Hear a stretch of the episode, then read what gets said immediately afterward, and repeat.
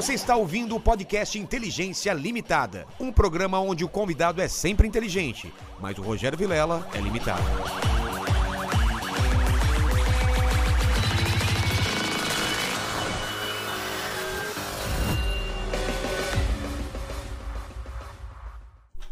Olá, terráqueo! Sabe o que eu tô fazendo aqui, ô, ô Lenny? Eu, eu acho que você tá se exercitando. Não, eu tô viajando pelo mundo, cara. Isso daqui é uma simulação que eu estou viajando pelo mundo aqui, ó.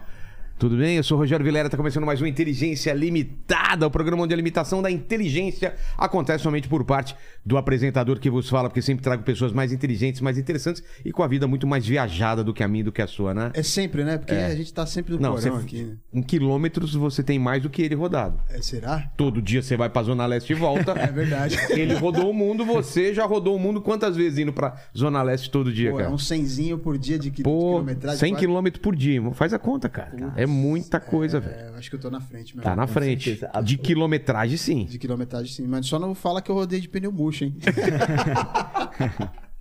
E aí, tudo bem contigo? Tudo ótimo. Anderson, 196 sonhos. É... Você sabe por que é 196 sonhos? É que- eu acho que ele foi na padaria e aí trouxe. Ele pediu 200, quando chegou em casa ficou puto porque um. faltaram a um. 196 para 200 falta um. É que eram, eram vários. É que nem um- tem um episódio do Todo Mundo Odeia o Chris que a Tônia vai tirando uma moedinha de cada monte que o pai dela pede pra ela fazer pra levar pro banco, né? Então aí acho que fizeram os montes. Fizeram pra esses ele montes aí, e- faltaram quatro faltaram sonhos, mas quatro não é isso não, cara. Antes de falar contigo, eu, queria pedir, você trouxe meu presente, cara? Eu sempre peço meu presente. Cara, trouxe. Sou muito interesseiro, né? É, agora Espero eu que seja um dólar, Não, um eu, euro. vou- eu vou falar uma parada. É, faz tempo que eu não vou em casa, né? Então como é que eu ia trazer um presente pra tu? Exato, você me Se- perguntou, né? Você falou, pô, eu não É, passo em casa. Eu com- mandei uma mensagem, o cara veio agora, mas tem uma coisa que representa muito pra mim, que é isso aqui, ó. É uma capinha de celular, Por quê? porque foi assim que eu comecei a minha vida como camelô, né? Eu vendia Pô. capinha de celular nos ônibus, na rua, né? Não acho que talvez caiba no teu, esse é qual? É o, é o 11, não serve, né? Não, mas não serve, serve. Serve? É o Pro, ah, o Max? É, o- é. Acho, acho que serve. Mas prova. Mas não é, não é inútil. Não é pra ser útil, não. Ah, é? Não é, não é pra ser útil aí. mas, mas teve alguém que trouxe uma capinha dessa também que reclamou, por quê? Porque falou que na hora de colocar no bolso, ela pega no bolso, ela não é o lisinha. o Ve- o Verdun, O né? Verdun, né? É, Fala, ah, eu compro essa capinha na hora de colocar no bolso, ela fica pegando, assim. Mas então tem a ver com com o seu trampo, que você Tem vendeu ver com- capinha de celular, É cara. onde tudo começou, foi isso aí. É mesmo? É. Você tinha quantos anos? Eu tinha 17 anos quando eu saí de casa, né? Saí de Caruaru, fui pra Recife. Aí comecei a vender livro, brinco. Caruaru é muito interior ou não? 300 mil, 350 mil habitantes. Não Tá. é muito interior, não, né? E aí eu saí sem grana, né? Vim de uma família muito humilde. É, Meu pai e minha mãe não tinham condições de me manter numa, numa capital. E eu disse, eu vou, né? Eu vou arriscar, é, não tenho nada a perder, minha família era pobre. Tava Sem naquele... nada certo você foi. nada certo, é o que eu chamo do ciclo da pobreza, né? Eu tava predestinado a ser. Eu vi que você agora você fez o, o teste de ancestralidade. Fiz, eu fiz o meu, eu tô com o meu, meu Jamaí, eu peguei agora. Sério? É. Nossa, tinha. Bul... Bulga... Umas coisas, uns países muito loucos lá, cara. Da, da- da- então, olha. que- Leste europeu. Deu quantos por cento o teu europeu? Quantos por cento? Ah, não vou lembrar, cara, mas a maior parte eu acho que era europeu, né? Tinha uma parte. Da cê- será que dá África pra pegar aí na, na Pega lá pra gente. Pode pegar, favor. já tá aí, ó, na bolsa já. Tinha. Cara, era muito Esse louco. papel, essa papelada que tá aí. E a América do Sul era um menor. Aí. É, velho, é impressionante, né? Nossa! É, eu acho que o mais legal é só esse, esse primeiro aqui que eu vou mostrar. Deu 80% europeu, né? Aí eu, eu, eu tô brincando agora com a, com a doutora que é o seguinte, velho. Eu vim lá do meio do mato, do interior de Pernambuco, pra agora descobrir que eu sou 80% europeu, holandês ainda mais. Holandês? Holandês. Aí eu fiquei pensando, eu falei, pô, velho, mas por que eu sou holandês? Depois eu lembrei, né, que os holandeses que dominaram É. as esta- o, Pernambuco, velho. Exato, eles podiam ter dominado o Brasil, inclusive. É, eles vieram lá entendeu? por cima. Né? A gente teve, teve o episódio aqui com o Brasão de Armas, ele explicou essa parada, cara. E aí deu 80% Europa, né? Aquela norte da Europa. Aí deu um pouquinho da Ibéria, Itália e o resto judeu e 7% de África só. Então, eu, não- foi uma surpresa pra mim, né? Pô, me lembra de pegar o meu aqui, eu falo um dia aqui, cara, qual foi o resultado. Boa, boa. A gente quer saber. Ah, não, tá, eu publiquei no meu, acho que eu publiquei no meu Instagram aqui, que a gente fez parceria Cara, né, com isso, a isso meu sai, DNA. sai tudo, né? Sai ah, tá aqui, ó. Deu quanto? Cadê o teu? 62,1% Península Ibérica, né? Eu já Aham. esperava Portugal e Espanha por causa dos meus, meus sobrenomes, né? Aham. 19,9% leste, leste da Europa, que é Bulgária. Olha, Olha aqui. eu fui pra Bulgária esse ano. E Ilhas Britânicas, 1,8%. E Sudeste da Europa, 1,7%. Que doido, né, Quantos cara? por cento total da Europa? 62,1%. Sou mais europeu Ah, que não, tu, não. tá vendo tu? Não, não, aí, ah, não, que soma com o leste da Europa, né? Então tinha que fazer as contas aí, 62 mais 20. Ah, passou, 82. É, 82. É, é. Eu já ia brincar, lá do interior do Ma- Matuto, Mas aqui pega um pouco da, da Península Ibérica e. acho que algum holandês pulou a cerca lá, pegou uma avó minha, alguma coisa do tipo, né? Ah, é? Deve ter Pode sido. ser, né? minha avó era Os loira. caras do olho chegaram azul, aqui. Minha bisavó, É mesmo? é, minha bisavó era loira olho azul. Eu falei, não é possível. Porra. Eu não, cara. Eu tenho essa cara aí de, de, de menudo mesmo. assim. Passo por Porto Riquinho, né? Tô lá, lá na, na- Você passa pelo quê quando você, você vai nos lugares? Os caras. Que lugar que você se sente mais misturado, assim, que o pessoal não. Que você acha que você é local? É, cara, toda a América Latina, É? né? Toda a América Latina, é, Oriente Médio, né? Apesar de ter só 2% árabe, é, Passa passa, árabe. E depois que eu fiz a cirurgia de nariz, né? Melhorou ainda. É, e o que mais? Acho que é só isso. Né? É.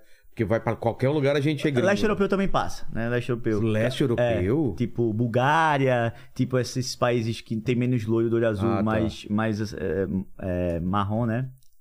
Castanho, aí também passa. E você falou que você começou com vendendo capinha, mas você tinha algum sonho? Você queria fazer alguma coisa já? Ou quando era nessa idade, você tinha uma- um rumo ou não? Não, então, é, fazendo uma longa história curta aqui também, né, de forma objetiva, eu vim de uma família muito pobre. Lá, a gente, eu nasci em Salvador, né, nasci na Bahia, apesar de minha família ser toda Pernambuco. E aí, com 5 anos de idade, voltei para Caruaru. Meu pai tinha um bar lá, lá em Salvador e tava tendo muita morte na frente do bar, muito. Desculpa. Só colocar mais perto aqui de você. Tava tendo muita morte, muito assalto, era um bar numa comunidade, então tava rolando muita coisa. Eu não queria que eu fosse criado ali é, naquela situação, né? Naquela. vendo tanto desastre, tanta tragédia. E aí eles foram pra Caruaru pra trabalhar com roupa, né? Na Feira da Sulanca. Eu comecei a trabalhar com 8 anos de idade, costurando roupa, né? E com 10 anos de idade eu já fui ajudar eles a venderem no- nos bancos assim de madeira. Eu dormia no banco. É, meu travesseiro era um pacote de roupa. Então, assim, meu cobertor era um pacote que a gente usava pra fazer o saco da roupa, muita poeira. E, e- e eu nunca entendia porque eu sof- sofria tanto, né? É, e vou te explicar o porquê, depois eu entendi porque a vida me batia tanto. E aí eu, sa eu saio às vezes até na televisão vendendo, com 11 anos de idade, vendendo saia, né? Ah, compra saia, compra saia. Eu sempre fui muito comunicador, minha mãe sempre despertou esse lado em mim. E, e aí, com 17 anos de idade, eu vi, velho, se eu ficar aqui em Caruaru, com essa, essa galera, com tudo que tá acontecendo aqui, eu vou ser mais um membro da família que vai continuar esse ciclo. Eu preciso quebrar de alguma forma. E atitudes iguais e resultados iguais. Precisava tomar atitude diferente. E eu disse, mãe, eu vou pra Recife, mas meus filhos, você não tem dinheiro, como é que você vai se manter lá? Aí eu vendi o- a minha CPU do computador, meu pai arrumou mais um dinheiro, deu 300 reais. Aí eu preciso arrumar um lugar pra morar e fui colocar naqueles grupos de Facebook de estudante, arrumei um lugar por 250 reais. E aí paguei lá o primeiro aluguel e fiquei com 50 reais. Minha mãe me deixou lá, fez, você vai voltar em uma semana, meu filho, você não vai aguentar, não sei o que. Eu disse, não volto. E acabou o dinheiro, óbvio, né? 50 reais, apesar de ser muito dinheiro há 10 anos atrás, ainda era dinheiro. E aí eu comecei a. Acabou o dinheiro, não tinha o que comer, comecei a tomar água gelada. Passei fome mesmo, velho. E eu não ia dizer pra ela, né? E dois dias já, comecei a ficar magro. eu falei, Eu preciso arrumar um emprego. Aí eu lembro que eu tinha 2,50. Eu comprei o Diário de Pernambuco, um jornal lá, é, pra ver os classificados. Joguei o jornal fora, fiquei só com a parte dos classificados. E aí eu vi assim: precisa de vendedor porta a porta. Eu, pô, é isso. Aí cheguei lá, tinha um cara com a gravata rosa, uma camisa roxa, um careca, dizendo assim: Ah, você que vai pra entrevista de emprego? Quem que é, o Coringa que era o. Parecia o Coringa. Aí eu, é, vim pra entrevista de emprego. Ah, qual, como é o seu nome? Ah, passou na entrevista. Ué, porra, ele não perguntou nem três perguntas, né? Passou, tá, segunda-feira começa. Ah, beleza. E aí eu era pra vender uns, uns kits de brinquedo, de, de livro, de tudo. Um negócio velho, tem até em poeira. Por 10 reais, eu ganhava 2,50. E aí eu comecei minha vida lá, vendendo muamba, lá em Recife. E sobrevivendo, né? Mas morando- vivi- vivia. é, vendia bem? Você, você já, na tinha- primeira, tinha- semana, na primeira semana eu fiz mil reais, né? Que foi- Sério? Foi, aquela época era muito dinheiro. O cara ficou louco. Aí já aumentou minha comissão pra três. Eu falei, não, quero ficar aqui não. Aí foi pra outro lugar. E aí... Então você tinha, você tinha esse, esse lance de vendedor, então, de Sim. saber vender, de convencer as pessoas. Por causa da minha mãe na roupa, né? Na, na feira da Sulanca Ah. lá de Caruaru e tal. Então ela sempre me incentivou muito. Era sobrevivente, né? É. E daí? Daí pra... você foi pra onde? Aí daí eu comecei a vender curso de informática numa escola de, de, de capacitação lá naquela época era, tava febre, né? É, vender curso de informática, informática básica e tal. E aí eu passei dois anos vendendo curso de informática, depois eu vi que não dava. E sempre faltando dinheiro, faltando dinheiro, me lascando, fazendo faculdade também. Aí eu tive a ideia, vi o pessoal da faculdade fazendo intercâmbio, intercâmbio, intercâmbio. Eu fiquei nada esse negócio de intercâmbio. Aí eu fiz, rapaz, eu vou fazer esse negócio de intercâmbio. Aí quanto é? Fiz um orçamento até 30 mil reais pra poder pra Irlanda, né? Aí eu, porra, como é que eu vou arrumar esse dinheiro? Tava desempregado, morando numa kitnet. Era eu, um frigobar, um ventilador, um colchão inflável furado.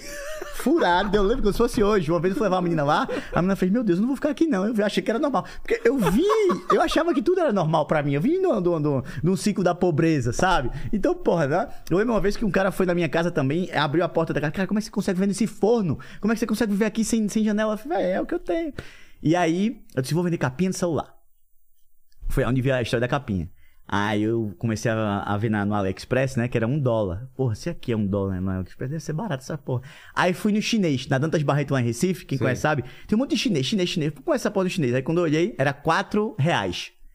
Pô, velho, foi lá no shopping. No shopping a turma vendia 100 reais. O quê? Aí eu, peraí, naqueles shopping, é, um iPhone, essas, essas empresas, essas né? lojinhas. É. Aí eu, porra, velho, se aqui é 4, a galera vende a 100, eu vou vender a 50. E vou ganhar 46 reais.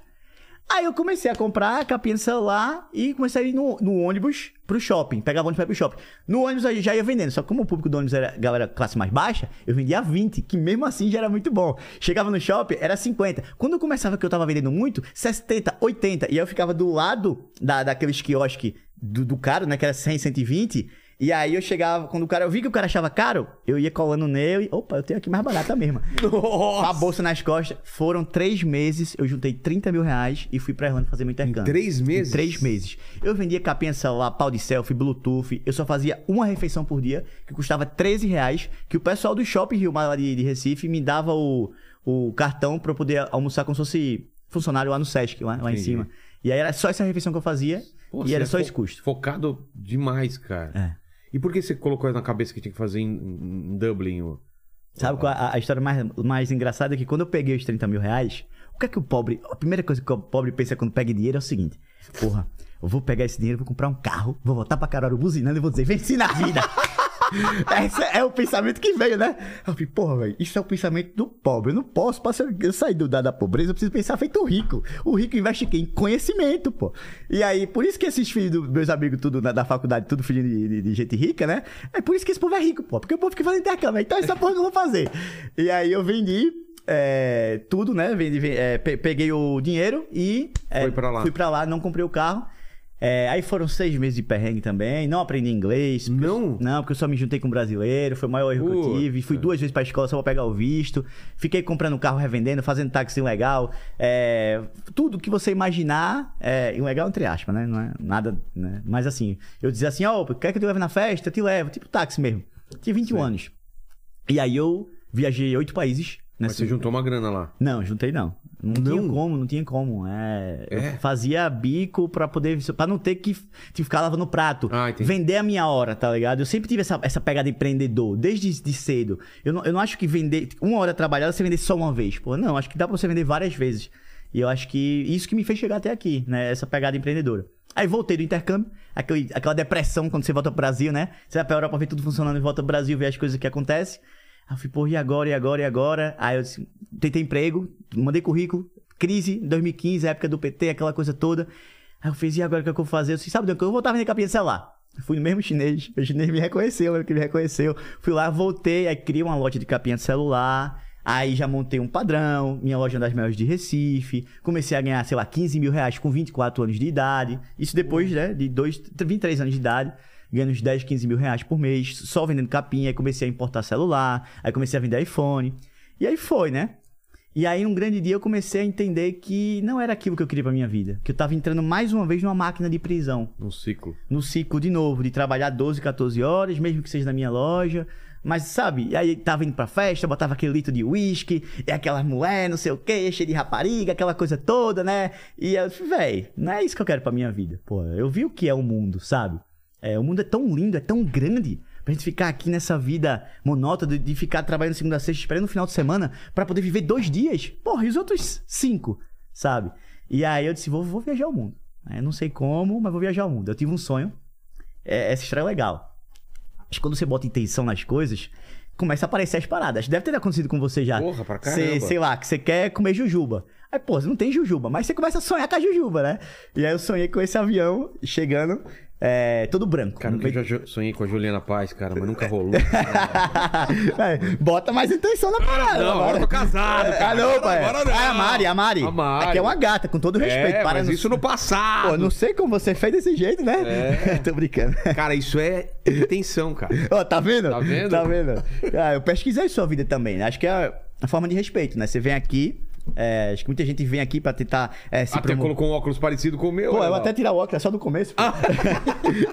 É, eu acho que aí eu pesquisei sobre você, vi algumas entrevistas, né? Conheci um pouco mais da sua Faz tempo história. que eu te chamei, né, pra vir aqui. Você tava Faz rodando o muito mundo, tempo cara. que você chamou, é. Putz, cada vez que eu te chamava, você fala, tô em tal lugar. Aí eu falei assim, e aí, você vai vir pro Brasil? Não, tô em tal lugar. E aí veio a pandemia, bagunçou tudo, né, cara? Pois é. E. Aí, assim, aí, aí tava falando o quê? Que você colocar intenção, né? que- Botar intenção, aí veio esse negócio do, do avião. Do sonho que você Do falou. sonho, do sonho. Como do- que era o sonho? Era um avião branco no meio das nuvens. Era só isso. Só E- isso? E eu tava numa época praticamente entrando em depressão, falou, bebendo todo dia. Você pensou, vou morrer num acidente aéreo. Eu falei, não, eu preciso pegar um avião. Aí eu pensei, pô, eu preciso vender minha empresa. Mas como é que eu vou vender minha empresa? Minha empresa era uma página de Instagram. Que, que era, que era na, naquela, naquela época, a página de Instagram era, porra, valia tudo, né? Que Claro. no, meus clientes é tudo online. E aí um amigo meu, que virou amigo meu nesse ramo, que eu sou muito grato a ele, né? Até mandar um, um abraço pro Fernando. Ele sabe se ele estiver assistindo. É muito discreto, eu não gosto nem que eu fale o nome dele, mas é, é, sou muito grato a esse cara. Eu, eu disse pra ele a ideia, todo mundo me achou louco. Pô, como é que você vai visitar todos os países? Porque eu vi o avião e disse, pô, não vou só viajar por viajar. Eu não quero ser só um blogueiro de viagem. Eu não Vou, quero nem vou ser. colocar uma missão. Vou colocar é uma isso? missão. Eu não quero ser um blogueiro, não quero nem ser blogueiro, não quero ser esse negócio. Eu quero realmente deixar um legado, deixar. Eu quero passar por essa fase. Eu quero. Não quero ficar falando de mim. Eu quero ser um mensageiro, eu quero mostrar o mundo pras pessoas. Eu não quero só ver. É, é muito egoísmo eu só ver. E outra, e outra coisa, eu preciso usar as redes sociais pra poder monetizar, não tenho dinheiro suficiente. Aí eu preciso vender minha empresa. Aí eu disse, Nando, a minha empresa, eu preciso vender, eu tenho essa viagem, não sei o quê. Ele me chama de pirraia. Pirraia. É plausível. É plausível. A primeira pessoa que falou é plausível. Nossa, cara. O, Aí falou assim- O Paquito nem sabe o que é plausível. É, eu realmente.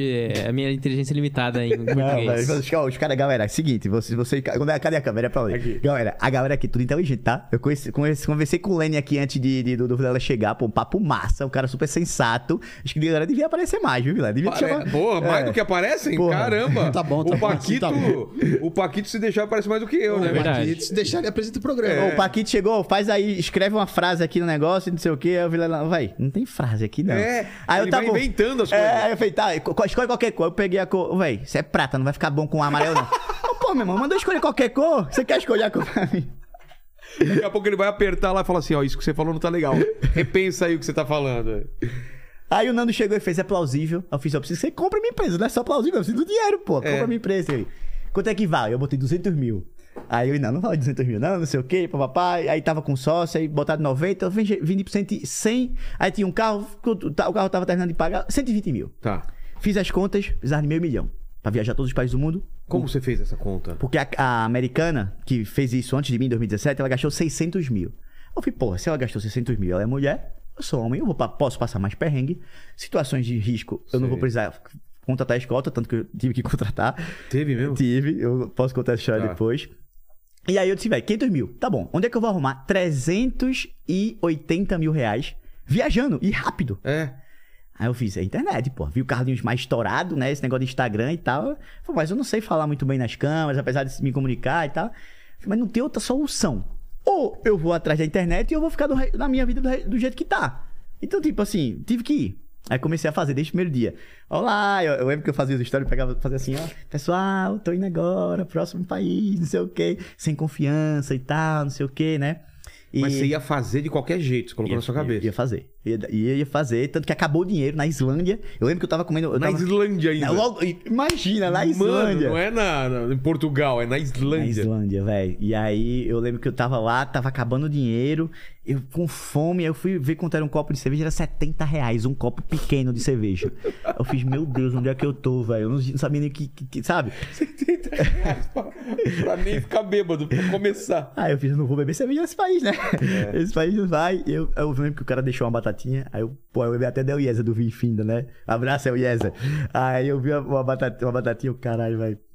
Vou ter que comer a batatinha Vai do pegar cara. o. cara vazou, já eu puxei. Já fiz isso, cara, de Pô, pegar em barzinho o resto da- da- das porções. Os caras deixam metade, sabe aquela coisa? Fala, porra, vou pegar aqui, cara. E aí, é, pois é, você sabe, né? E aí foi. Aí, Então, mas, mas você não tinha o dinheiro todo. não tinha o dinheiro. E mesmo assim você saiu na confiança que ia rolar? Na confiança. Mano, isso é muito louco, cara. E quantos países eh, tem no mundo? 193 reconhecidos pela ONU e mais três observadores. E mais o Vaticano. Então, teoricamente, foram 197, né? Tá. Então, um, Você 196 foi um, um número simbólico. Tá, e, e- mas não tem mais hoje? Não tem mais subdivisões ou não? Não, né? Não, são 193 mesmo, 193. Aí tem Taiwan, aí tem Kosovo, aí tem Vaticano e Palestina. Tá, Então, 197. entendi. Mas tem galera que con- con- considera outros, né, e tal. Mas eu considero esses são os mais re- relevantes. E, e como se traçam o, o- projeto pra isso, pra você não perder menos dinheiro? Porque você não vai pra cá, depois vai pra lá, né? Você faz um zigue-zague ou você foi na louca. você- como, como você tra- traçou essa, esse lance de quero conhecer cada país do mundo? Porque isso é uma coisa que em um momento da minha vida eu pensei nisso também. Sério? E ainda vou fazer isso, talvez, né? Vou tentar, não Pode sei contar comigo, tá? É. Visto, contato. Isso salvou minha vida, cara. Eu tava num trampo, trampo na, na, na fábrica de quadrinhos, trocentos anos sem viajar,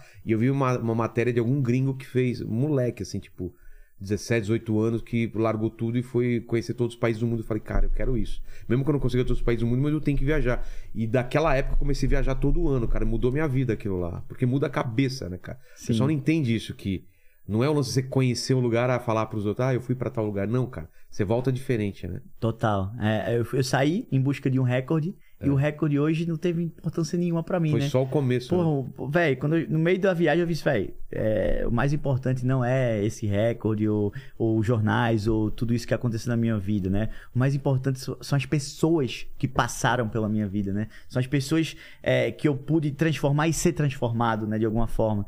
E em relação ao planejamento, é, é interessante porque, cara, eu não planejei nada, velho. É, chega até a ser assustador. Sério? Eu disse, eu, eu- se eu tivesse planejado seis eu, ia, eu queria sair em outubro, que era meu aniversário. Esse negócio de brasileiro, de ser sensível, de querer sair na data de aniversário. Só que aí o Nando fez, ah, vai logo, pô, vai logo, faz logo, tá com dinheiro, vai só gastar dinheiro até, até, até outubro. É. E aí eu fui. E aí eu fui assim, ó, comprei passagem até Venezuela. O resto era, ia ser de pulo em pulo, né?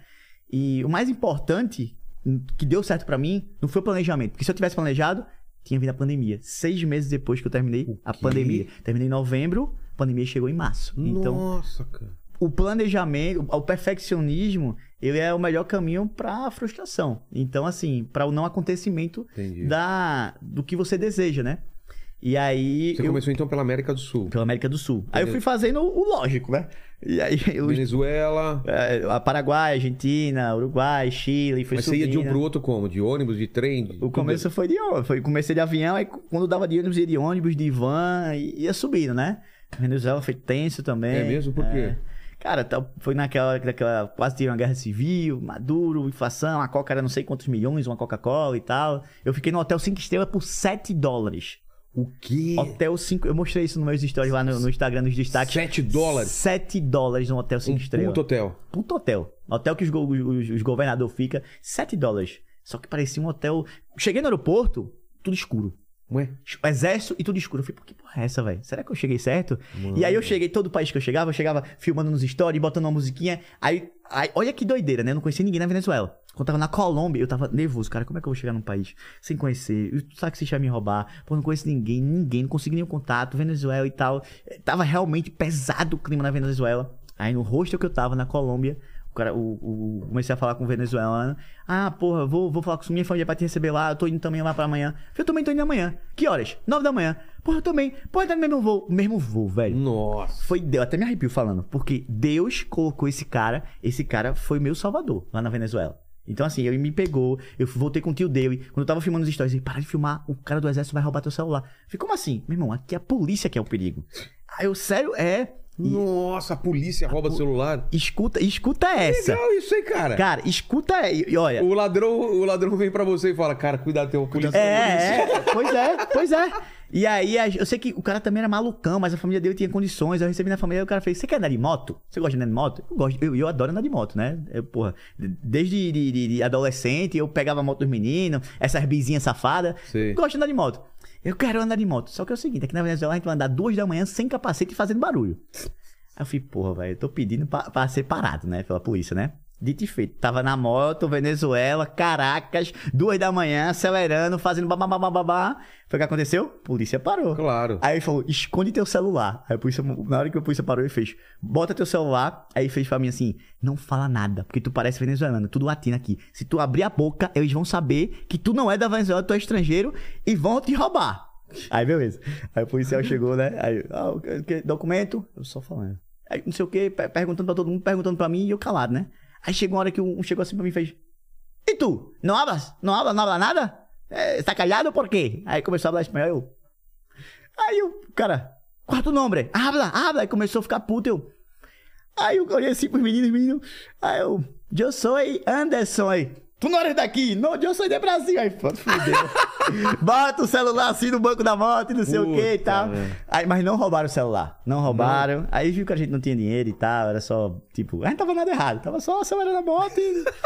sem capacete. Que rolê louco na Venezuela, mano. Mas E, tem isso. di- e aí, cara, foi fazendo todo- todos os países e você tinha um, um caderninho que você ia anotando, fazendo aquele, aquele tracinho, um país, dois países, aquele esquema assim. Esse, esse é gostoso, né? Tinha um, num aplicativozinho, você vai. pô, Ah, tem um aplicativo? Tem, tem vários aplicativos, mas eu usava muito Maps.me, que é um aplicativo. Até recomendo pro pessoal usar, é gratuito. Maps Me. É, dá pra você baixar o mapa offline, dá pra ver dicas e tal. Maps.me. E aí você tinha, você tinha que fazer em quanto tempo pra bater o recorde? Que ela tinha feito em 557 e eu tinha que fazer em 500, menos de 557. E aí, durante a, a, a viagem, uma outra, uma outra canadense bateu o recorde pra 553. E aí eu fiz em 543. E como que você prova pro pessoal isso? todo país que eu ia, eu, eu pegava a assinatura do pessoal. Da assinatura que o Guinness, o Guinness ele, ele, é, fornece um papel para que a gente possa pegar. Inclusive, a gente mandou as provas e durante a pandemia, eles demoram três semanas para poder responder cada mensagem que você envia. Tá. Então imagina, eu, eu mando hoje, daqui a três semanas eles respondem. São três semanas, né? Três É. até quatro, às vezes. A pandemia pararam de responder. Então ainda tá no... Pro... O Guinness é só um dos órgãos que regulara- regulamentariza, regulamentariza o recorde. O recorde já foi provado por vários sites, por jornais, The Times, é jornal britânico, tudo isso. O Guinness é um, do- um dos órgãos que, teoricamente, é o órgão que dá esse recorde, né? E a gente tá no processo, a gente vai, inclusive, entrar agora com advogado, porque ainda não saiu. Nossa. Então, assim... é, Mas como eu falei pra você, né? ho- Hoje em dia, eu tô muito tranquilo. Porque se sair ou não, o mais importante foi todas as pessoas que, que apareceram na minha vida. 540 aí, Três dias. 196 países. 196 países. E aí, as histórias, cara? Você falou que acabou o dinheiro na Islândia. Isso era o quê nesses dias aí? Quantos dias de viagem? 35 países, três meses. Três meses. Três meses. E aí, o que, que você fez? E aí foi onde eu disse, velho, eu preciso começar a usar mais meu lado empreendedor, né? Alguns, acho que uns cinco dias antes, eu tive uma conversa com o Flávio Augusto, lá em Orlando. Ele teve a... a- Como é que eu posso dizer assim?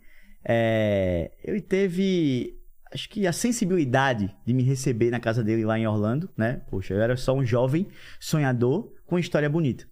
E ele me recebeu lá na casa dele em Orlando e ele me, me deu uma mentoria, né? Ele tirou duas horas da vida dele. O Flávio Augusto é um grande empreendedor do nosso país e me deu umas dicas. Ele falou, cara, você não pode é, parecer um coitadinho na internet ou algo do tipo, é, que vai é, viajar, querendo dinheiro do povo, vaquinha, nada do tipo. Você, pela sua história, tem potencial de produzir o seu próprio dinheiro. Você tem potencial de se destacar de um produtor de conteúdo e vender sim um infoproduto. Qual o problema de você vender? Você não pode ter medo de vender algo. Você tem que usar a sua, a sua rede, a, a sua audiência, para agregar na vida dessa galera e também é, vender e monetizar, pô. Tua viagem, teu negócio, é um negócio. E o Flávio, Flávio Augusto despertou esse meu lado empreendedor que tava dormindo, né? Porque o Anderson saiu com o arquétipo do aventureiro. Sei. E, e- e o empreendedor dele estava um pouco dormindo. E quando ele- o Flávio Augusto acordou, né, me fez acordar esse meu lado empreendedor, eu fiz, opa, é agora. Então eu comecei a vender produto digital, comecei a vender e-book, comecei a trabalhar como afiliado na, na- nessas plataformas de vender curso. de vender, de vender curso, né? E eu escolhia qual curso eu ia vender, porque o pessoal fala muito assim, até no- nos comentários, ah, Alisson, é, tá vendendo curso, vendedor de curso. Cara, imagina, é, se você, ah, pô, tu faz podcast. Ah, pô, mais um pra fazer podcast. Cara, existem pessoas que fazem podcast e pessoas que brincam de fazer podcast. Você sabe disso. Claro. Existem pessoas que vendem curso, vendem conhecimento de alta qualidade e pessoas que brincam de vender conhecimento e brincam de vender curso. Então, todo profissional vai ter a concorrência, vai ter as falcatruas, vai ter tudo, sabe? Então, o que vai te destacar é a tua história, é a tua solidez, é o, é o que tu fez. E, e aí depois disso eu comecei, né, a trabalhar com internet e minha vida começou a mudar. A internet mudou minha vida. Desde quando eu saí lá é, de Recife para poder viajar o mundo, que eu comecei a usar a internet, foi a forma que, que eu fiz, que, que me deu de eu ser reconhecido, né? Assim como o Carlinhos Maia, o Whindersson Nunes e outras pessoas, eu virei o maior de, de viagem por causa da internet.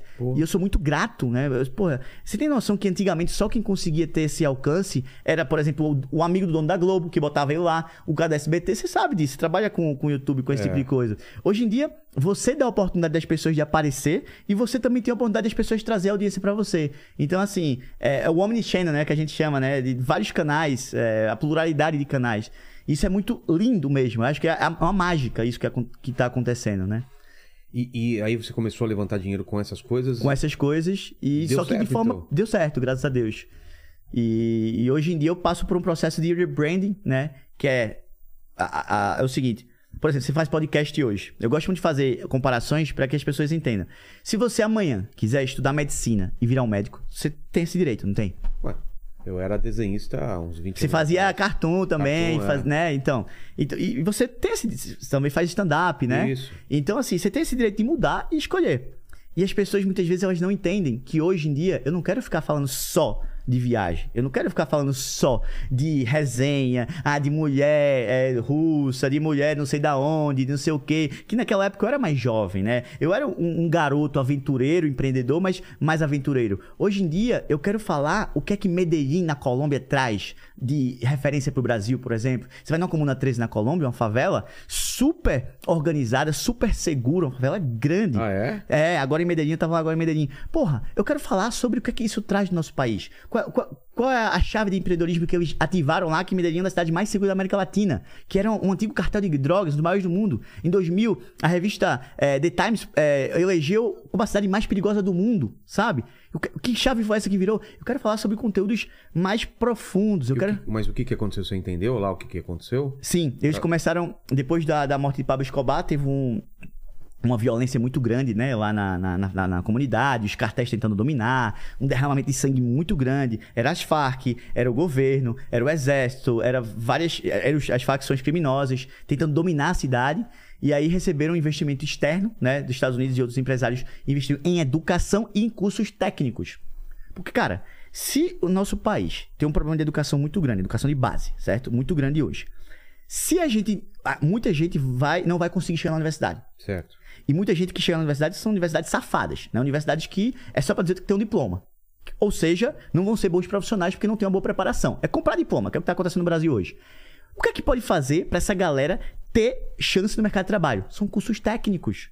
Você vai na Europa hoje, tem muito de gente que faz cursos técnicos, ela assiste encanador hoje, holandês, alemão, não tá mais conseguindo ter subemprego. Então o que, é que a galera tá fazendo para que a, economia não baixe do país? Investir, que a galera faça curso técnico, não é mais ser engenheiro, advogado, porque hoje em dia esses diplomas não dão segurança mais a ninguém, sabe? Então é isso que tá acontecendo em Medellín, que acontece em específico em Medellín, que a gente pode trazer pro Brasil. Sabe, pegar uma favela dessa em São Paulo, uma Paraisópolis, porra, será que a galera não sensibiliza um pouquinho, né? Os políticos não sensibilizam um pouquinho de ver a situação que a galera tá, tá, tá vivendo e investir um pouquinho, né, na educação, porque quer queira ou quer não, é educação, sabe? Então é, é na minha opinião, tá, Vilela? Não, e eu vi você também durante a guerra da, da Ucrânia, cara, você, você tava bem envolvido, né? Onde você tava nessa época e o que, que você tava fazendo lá? Tava acompanhando o seu Você tá, você tá É. puxando bem. Você tá pesquisando bem. Sim. Não, eu tava acompanhando na época. Ah, você acompanhou na época? É, na época eu tava acompanhando. Eu tinha uma ex-namorada, era um relacionamento aberto, né? Mas posso chamar namorada, que ela era ucraniana. E então eu tava envolvido. Eu não gosto muito de postar desgraça no meu Instagram, né? Post- postou Postar desgraça, eu não gosto. Postar coisas ruins, tragédias. Ah, tá, tá. Eu, eu tenho uma política, pô, quando se eu vou pra África, eu não vou ficar postando todos os dias um menino pobre lá, é, comendo terra, um menino doente, com ferida. Eu não vou fazer isso. Acho que. E nem vou tentar ser o salvador branco, o cara que vai salvar o menino, que vai mudar o mundo. Não. Se eu tenho audiência, visibilidade, eu preciso mostrar como é a situação e, que- e qual é a solução que as pessoas podem fazer naquele momento. Se vai ser uma solução definitiva ou não, é outra história. Mas é o que eu posso fazer, né? É. Que aconteceu no Senegal. Pô, um abraço pro Carlinhos Senegal. Pô, te amo, irmão. Depois eu vou te contar, a gente construiu uma escola lá em Senegal. O quê? Pra 400 crianças. É muita coisa, né? Mas é Não, a gente volta depois, a gente volta. É... Sim, a da Ucrânia é o seguinte: tinha uma ex-namorada. A gente passou quase um ano né, nesse, nesse relacionamento, conheceu em Nova York. E tava bem envolvido com ela. É, a mãe dela tava na Ucrânia e começou a guerra. Eu- antes de começar a guerra, eu fiz: tira ela de lá, tira ela de lá, que vai estourar, vai estourar. É, não, não tirou, estourou, e a gente teve que tirar ela de lá. Só que tava uma fila gigante, todo mundo querendo sair. Putz. E aí eu tive, velho, o que é que eu vou fazer? E aí tem um amigo meu, que trabalha com mobilidade glo- global, que é o Leonardo, e eu falei a situação pra ele. E aí ele falou o seguinte: Anderson, a gente vai. Vamos ajudar ela. Ele tem três aviões privados. Aí eu fiz, cara, o que, é que você pode fazer? Vou mandar um avião lá buscar sua, sua sogra, ex-sogra. E eu fiz, sério, sério. Movimenta tudo aí, faz os contatos, vê como é a logística. E a logística do avião chega lá e levar pra Portugal, onde tá sua família, eu resolvo. Eu, pô, Léo, que massa e tal, muito obrigado, pô. Uma bela atitude, né? E eu fiz isso por ela, não é porque ela era minha sogra, mãe da minha ex-namorada. Eu fiz porque, pô, é um ser humano, tava em envolvimento, né? Eu falei pra qualquer pessoa que tivesse esse envolvimento emocional. E aí comecei. Foram sete. A gente começou a operação, né? E ligando pra um, ligando pra outro, e ligando pra um. Eu mandei e-mail até pro presidente da Polônia. Ele respondeu através da. Ah, da- é? Foi, pra gente ver se a gente liberava a, a fronteira. E não conseguiu. Ia um cara da Polônia lá na Ucrânia tentar pegar ela. E a neve caindo, e ela passando frio. E ela reclamando, e aquela agonia. Deixou o gato, o namorado. E a bomba estourando do lado de lá. Foi realmente. Acho que foi o pior dia da minha vida. Mais do que qualquer outro dia. Porque Ah, é? foi. Porque eu tava do lado de uma pessoa que a mãe dela tava passando por uma situação de, pô, extremo perigo, né? Ela tava desesperada. Eu tava angustiado por vê-la naquela situação, chorando, nervosa, sabe? E só em falar já me dá um- uma ansiedade. E a gente foi, a gente não conseguiu dormir direito. Foi sete dias sem parar de ligação. Até que no, no sétimo dia, sexto, sétimo dia, a gente conseguiu tirar ela de lá. Ela foi pra Portugal. Passou três meses na casa da minha mãe. A gente acabou, né? O namoro. É, acho que essa guerra foi, foi o.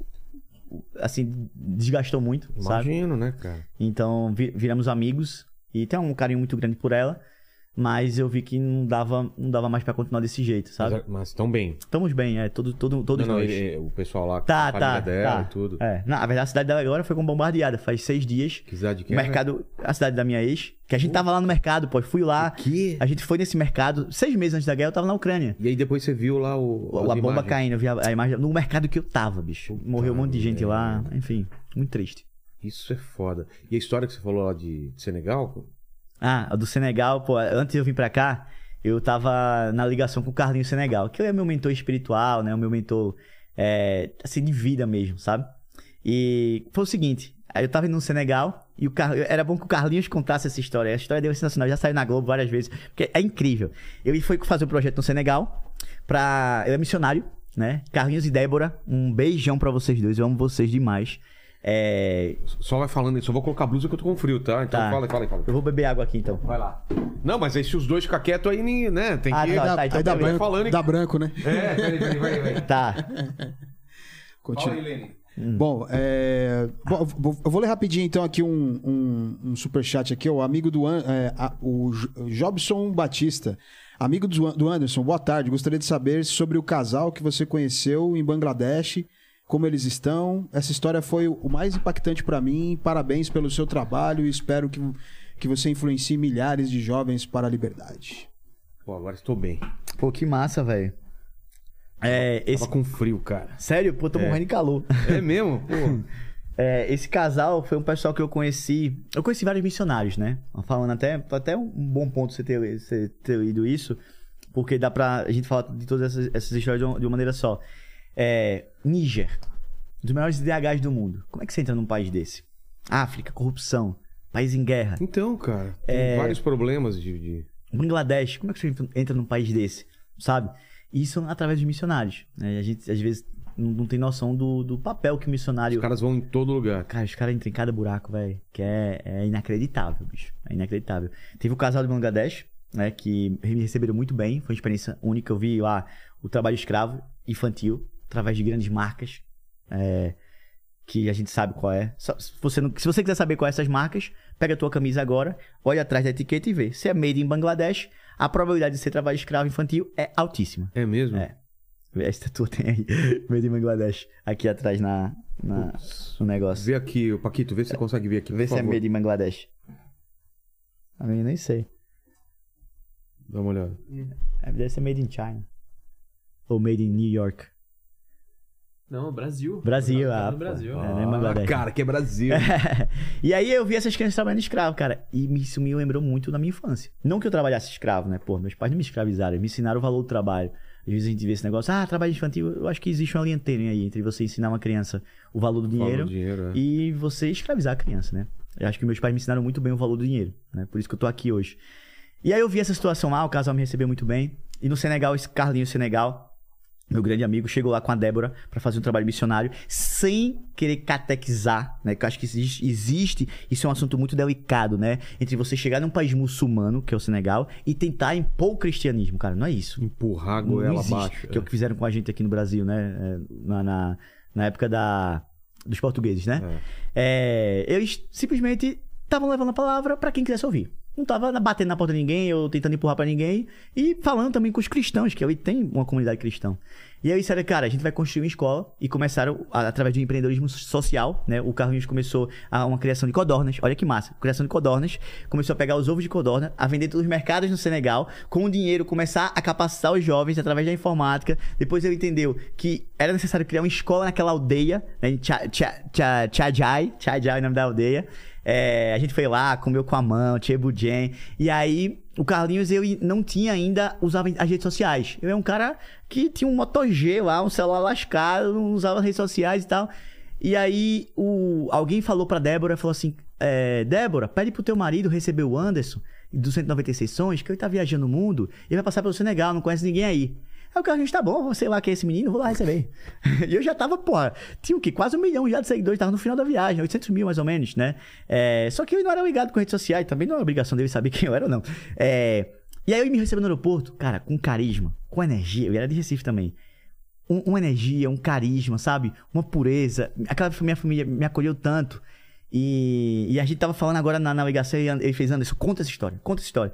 E aí eu disse, Carlinhos, o que é que você tá fazendo aqui pra levantar dinheiro e tal? Ah, eu tenho aqui isso aqui, um Pix, o pessoal da igreja vai de igreja em igreja. Eu fiz, não, Carlinhos, da mesma forma que eu usei a internet pra poder é, fazer grana e pagar minha viagem, tu vai poder usar a internet pra poder construir essa escola. Ele fez como, Anderson? E aí eu dei uma, uma mentoria pra ele nesses dias que tava lá. Você vai fazer isso, vai postar no Instagram, vai trocar esse celular, porque o Instagram diminui a qualidade, vai comprar um iPhone. Aí peguei o iPhone que eu tinha reserva, toma isso aqui, metade do preço, aí vendi pra ir barato o iPhone. Vai começar agora. Eu sou um cara que. Ó, existe dois tipos de pessoas: âncora e balão. Eu sou o cara balão. Quem tá do meu lado, eu quero puxar pra cima. Ah, não sei, vai, vai fazer sim, vai não sei o que na Não, tem você é balão, né? Eu sou balão. Aqui tem gente que é âncora. Aqui nesse daqui. Aqui, nesse ambiente. É mesmo? Lene, fala o nome. Não, calma aí. O âncora do podcast é você, né? Não, não tem âncora aqui. Não é âncora, âncora é no jornal. É. Não vem pegou- com papinho, não. Ele pegou, o foi bonde, boa. pegou o bonde andando e É, quis ir na janela. vai, o âncora. né? O âncora. Ô, Vila, se eu estiver falando muito, você pode me interromper, tá? Ué, Mas a, a ideia é que você vale muito, né? Pelo amor de Deus. O problema é quando o convidado fala pouco, né? Não e aí, fala, como aí- foi viajar no mundo? Cara, foi muito legal. Tá, mas e aí? Ah, cara, você tem que ir pra saber. Foi da hora. Foi da hora. E a ideia é que fale muito, mas e aí? Aí você, colocou na cabeça dele que dava pra, pra fazer isso Dava pra através de rede fazer social. isso. E ele falou agora é, no telefone, falou, Anderson, é, já tinha falado isso pra mim, falou de novo, né? Porque eu tava nervoso e tal. É, que amanhã eu tô indo no Flow também, né? Então, assim, é, porra, é, tá aqui, tá amanhã no Flow, um monte de gente me assistindo. Quer queira ou quer não, por mais que eu tô acostumado com câmera, com não sei o que, gera um nervosismo. Eu sou ser humano, né? Eu- É, normal você sentir medo, sentir, se sentir inseguro. Agora, não é normal você dizer, ah, não vou mais porque eu tô com medo. Pô, a oportunidade que eu tá perdendo de te conhecer, de conhecer o Lendo, de conhecer o Maquito, sabe? Exato. De estar passando essa mensagem pras pessoas. Então, eu acho que medo é normal. Mas o que não é normal é você deixar que ele consuma o seu sonho, né? Consuma o seu objetivo. E aí eu disse pro Carlinhos, e vamos. Aí teve uma, uma- O Carlinhos falou assim: Anderson, na hora que você chegou na minha vida, eu tava quase desistindo. Eu não tava mais conseguindo juntar dinheiro, eu não tava mais conseguindo fazer minha missão. E eu lembro uma hora que a gente tava atravessando do Senegal pro Gâmbia, que a gente tava no carro dele velho, que o ar-condicionado não tava pegando, e o carro parou na fronteira. E a África é corrupção toda hora, né? Qualquer hora, qualquer coisa chega alguém pra Ah, é? pedir dinheiro. Qualquer coisa. Qualquer coisa, qualquer coisa. E a gente parou o carro na fronteira, eu fiz Carlinhos. É, ele fez, Anderson, o carro parou, não tem como, a gente precisa atravessar, o carro parou, o guarda tá ali, a gente precisa ir. Eu fiz, Carlinhos, liga o carro, vai pegar agora. Não vai, Anderson. Carlinhos, liga o carro, eu vou empurrar e o carro vai pegar. E a gente foi, e eu empurrei o carro, e a gente passou a fronteira com o carro empurrando, e o carro pegou, E foi, e eu disse, Carlos, não desliga o carro, deixa o carro aqui. O carro tá velho, ninguém vai roubar nada aqui. Vamos lá, no negócio, vamos carimbar o passaporte, não desliga o carro, deixa a chave no carro e vamos continuar. A gente foi. E a O gente, carro ligado O carro ligado, a gente atravessou o país inteiro com o carro ligado, sem desligar. E a gente conseguiu fazer a, a- chegar na, na casa da embaixada na Guiné-Bissau, que a gente tava atravessando Senegal, Gâmbia e Guiné-Bissau, né? Fazendo esse, esse Sei. percurso. E foi assim, é, foi Deus, né? Eu acredito muito em Deus, energia. É, o pessoal até fez um meme agora esses, esses dias aí que eu falo assim: Ah, Anderson, você transa em todos os países que você vai? aí eu respondi assim: Pô, eu não transo, eu troco energia, né? Aí a galera começou dizendo que eu era. É, é, trabalhava pra Celp, né? Aquela companhia de Pra energia. Enel aqui, né? É, aí foi engraçado. Mas, cara, eu acredito. Mas você transa em todo o país, não? Não, eu troco energia. Mano, tá, você tá- quanto tempo você tá sem transar no Brasil? No Brasil, ah, tem uns, tem uns meses aí. Tem uns É, o meses. lance é sair do Brasil, cara, você viu? Você- o, o problema não é você, é o país, É cara. o país, é. O país é que tá atrapalhando. Não, não, o problema é sempre E, e você desenrola, cara, você fala com todo mundo, você tenta, tenta é, fazer amizade, falar a língua local, porque, pô, você vai pra país que, cara, você não faz ideia da língua que os caras falam, né? E os caras não falam inglês. O Lenny tava perguntando, né? Pô, você fala quantas línguas e tal? É. Eu saí do Brasil sem falar nada, né? Que nem inglês eu aprendi no intercâmbio. Hoje eu falo É mesmo, você saiu sem saber sem falar saber direito. nada, nada, nada. Hoje eu falo inglês, espanhol, francês, russo e português. Cinco línguas, né? Teve que se virar. Tive que me virar. Cara, o russo eu, eu aprendi rápido no Tajiquistão. Aquela parte ali da Ásia Central, que pra mim é o lugar mais lindo do, do planeta. Sério? É, depois do Brasil ali. aqu- Aquela parte. Tajiquistão. Tajiquistão, Uzbequistão, Kirguistão, aquela parte ali é surreal, velho. É... Que tipo de natureza lá? Imagina, você já foi pra Suíça? Já. Imagina a Suíça sem interferência humana, 100% natural. Alpes. Alpes, rio cristalino, caramba. natureza, árvore. Sério? Sem interferência imaginava humana. uma coisa mais árida. É, não é, velho. É mato, é montanha, é Puta que- neve. É muito, muito bonito. Tem uma cidade chamada Koró, no Tajiquistão, que é muito legal. Se você estiver assistindo aí, que você colocar no Google assim, bota assim, Pami Road, que é, a- pra mim é a estrada mais bonita do mundo. P-A-M-I-R, Road, de estrada. Pami Road, estrada linda. É, e aí, nessa, nessa. Foi o quê? Quase um mês, né? No- Nos estãos ali. Aí a galera só fala russo e ali a dialeto deles. Não tem. Não tem inglês. Não tem internet pra você usar o tradutor. É. É, no meio do mato, velho. Não E tem aí? tradutor. E aí que eu aprendi russo. Eu- Mímica. o que é isso, o que é isso? Aí o cara fala, tipo, pega o carro, carro, machina, machina, pô, machina, máquina, ma- carro, beleza. Machina. Aí, homem, mochina, mochina, porra, homem, é homem com carro, mochina, mas. E aí foi pegando, tem muita palavra igual, escola, é escola. Sério? É. É, a Valéria, a Valéria já veio aqui já? Veio, veio, veio. né? Porra, a Valéria é minha Valéria amiga. demais, uma russa no Brasil, né? Na Rússia, no Brasil, um beijo pra Valéria. Então, assim, é, o russo. eu- e a Valéria até me deu algumas aulas depois, né? É, depois teve a minha ex-namorada, que é ucraniana, fala russo. Então foi. É uma língua bem legal. Mas eu, eu tenho vergonha, não, bicho. Eu chego. Se eu Chega. gostar. Se eu ver uma menina gata na rua, eu tô solteiro. Eu não sei se ela tá solteira. Como é que eu vou saber? Perguntando. Eu chego. Eu che... Qualquer lugar do mundo, se eu ver uma menina interessante, bonita na rua, eu vou chegar, vou pedir o contato dela pra gente conversar e ver se ela é interessante a ponto de eu Você chamar não tem vergonha, então, cara? Zero vergonha. Sério? É, porque eu não tenho nada a perder, só tenho a ganhar. Tá, eu como chama essa, esse país que você falou? Na O- Rússia? Na... Tajiquistão? Tajiquistão. É. Eu, tô, eu sou uma garota em Tajiquistão, você não sabe falar a minha língua. E eu tô lá, como você chega? Vou chegar, eu vou falar, eu vou falar em português, porque consigo- português é, mesmo? porque eu consigo me expressar melhor. Tá. Se nenhum do- dos dois fala nenhuma língua, Então vamos lá. oi, tudo bem? Te achei muito gata. Posso pegar seu Instagram? Instagram, Instagram é universal, pô. Instagram. Instagram, dá, dá, Ah. dá, dá, dá, Instagram. Instagram, crasiva, crasiva, ti crasiva.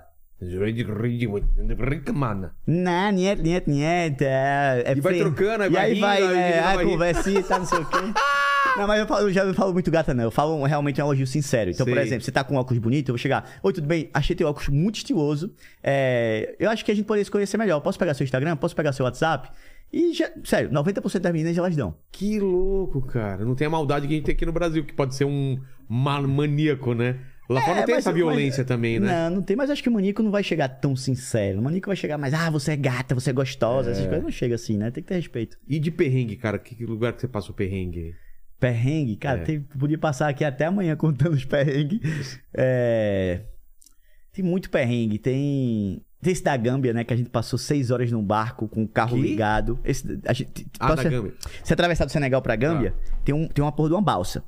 Que é o seguinte: dá pra você fazer. Dá pros caras construir uma ponte? Dá. É uma ponte, velho, é pequena, é do lado pro A outro. distância é, é pequena. É pequena, sei lá, 15 quilômetros, mar, não, nem isso, 10 quilômetros, Tá. sabe? 10 quilômetros. Dá pra construir uma ponte. Só que o que os caras fazem? Os caras não vão construir a ponte. Os caras querem ganhar dinheiro na, na balsa. Por quê? Os caras não ganham dinheiro só com o ticket da balsa. Tem duas filas. Tem três filas. Uma fila pra galera do governo, Putz. que tem a corrupção do governo. Quem é do governo ou amigo do governo passa. Pega a fila. A outra fila é pra quem paga a propina.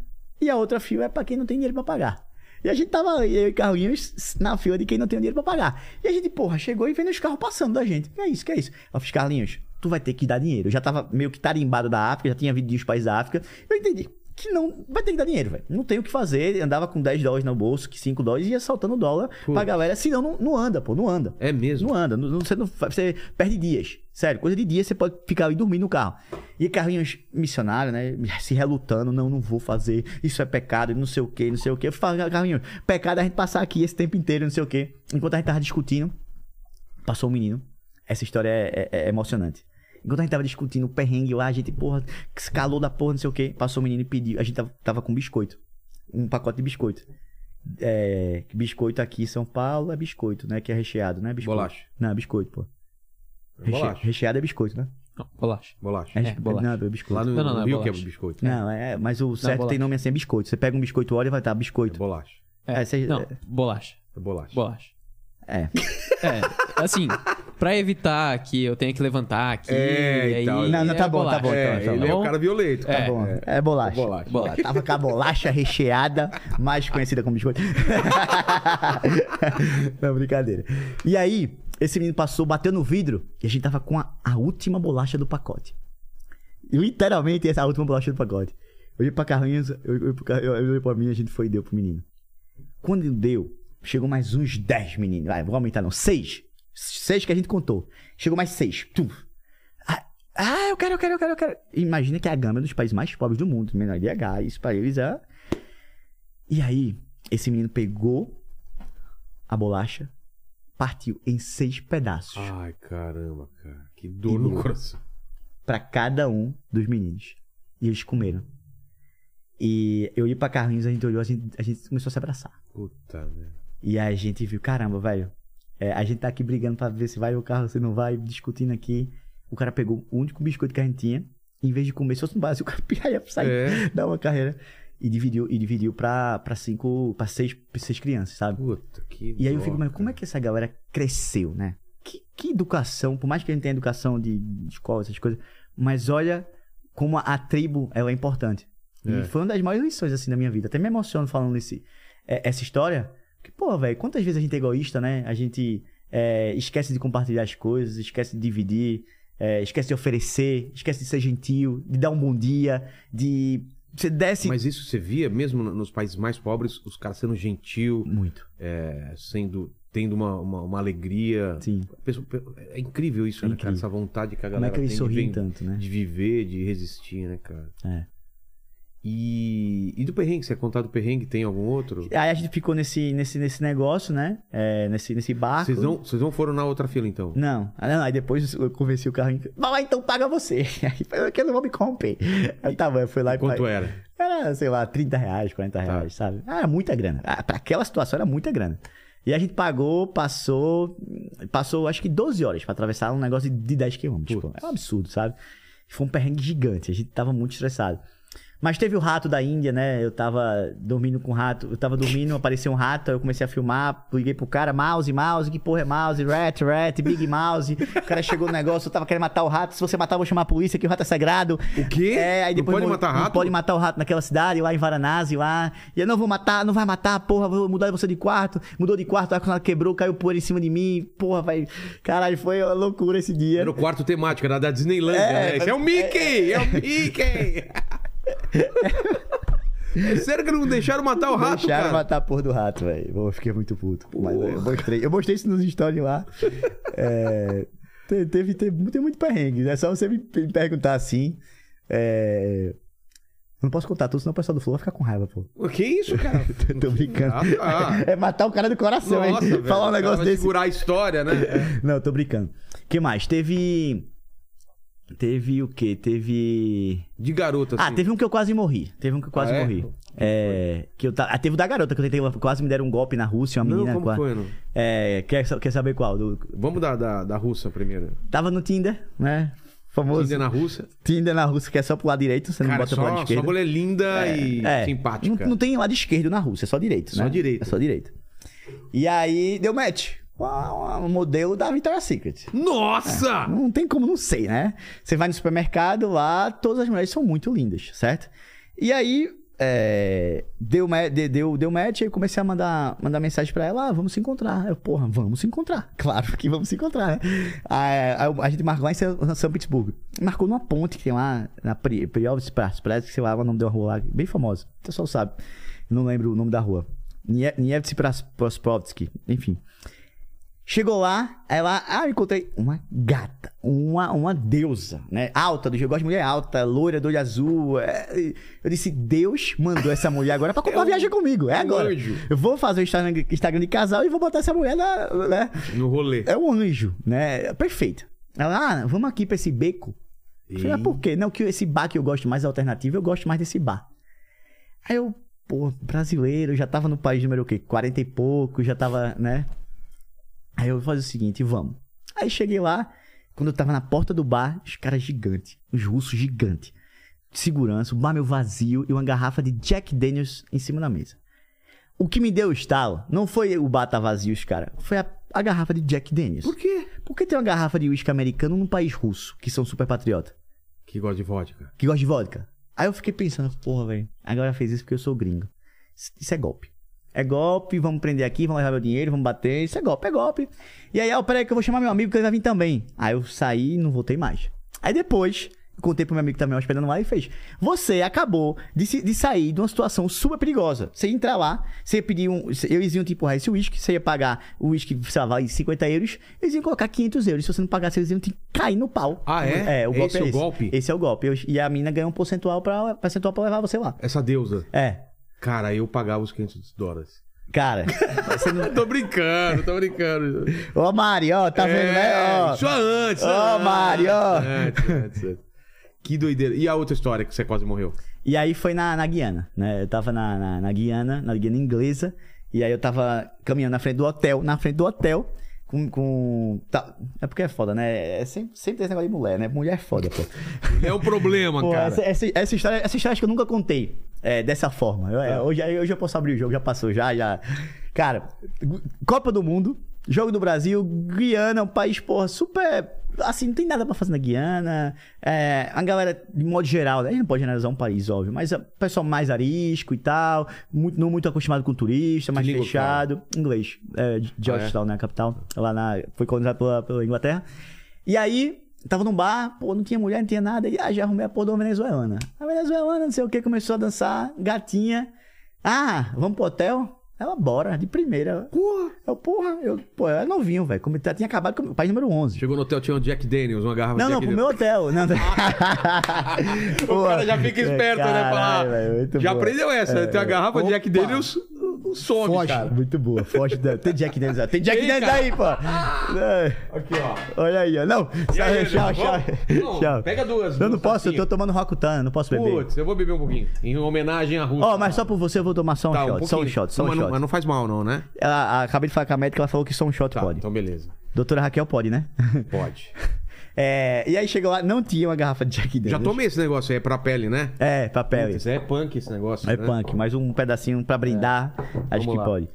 E aí? É. Então você chamou pro seu hotel. Pro meu hotel, aí cheguei lá, é... Obrigado, tá? Pela, pela, pelo... E aí, quanto, quanto que você pode? Não, enche até o final, tô brincando. Tá bom, tá Sim, bom, tá, tá bom, bom. tá ótimo. É... Jack Daniels tem que patrocinar agora, hein? Depois dessa, Quem- saúde. 500 dólares, tá devendo.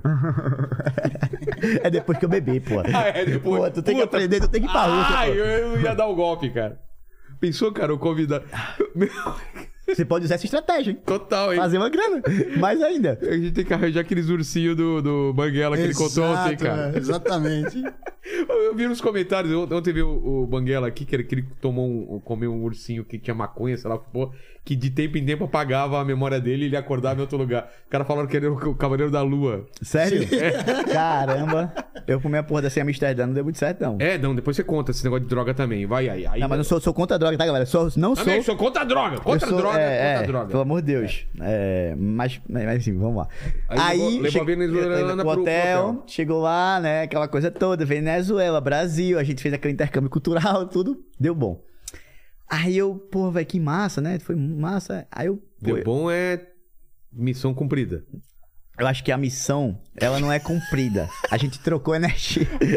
Tô brincando, não. Mas foi o quê? Foi um. Não, a gente, a gente transou e, e, e foi, foi, E foi legal. Foi E a legal. mina- E a mina é legal. Mina massa, até agora tem uma mina massa, né? Tá. Aí beleza.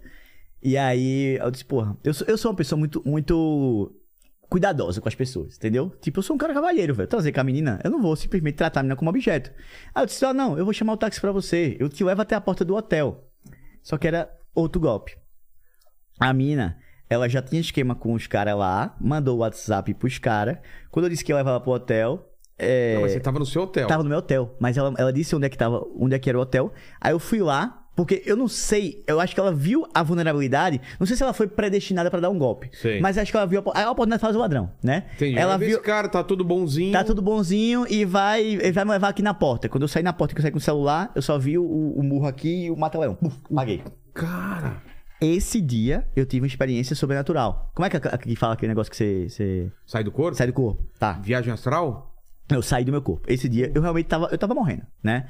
Sério? Eu, quando eu, eu, eu caí. Peraí, peraí, só pra entender, você foi levar ela de táxi no hotel dela. Não, eu disse, vou chamar o táxi pra você na frente do meu hotel. Tinha uns taxistas. Ah, Aconteceu isso na frente na do seu frente do meu hotel, foi. É um país perigoso, velho. É um país Porra. de submundo. Tinha né? gente olhando? Todo mundo tava olhando, né? Não tem o que fazer. Mano. É, E aí eu cheguei lá na. na- O cara, um cara me deu um murro aqui e eram três caras gigantes. Eu só lembro que um tinha um cabelo longo.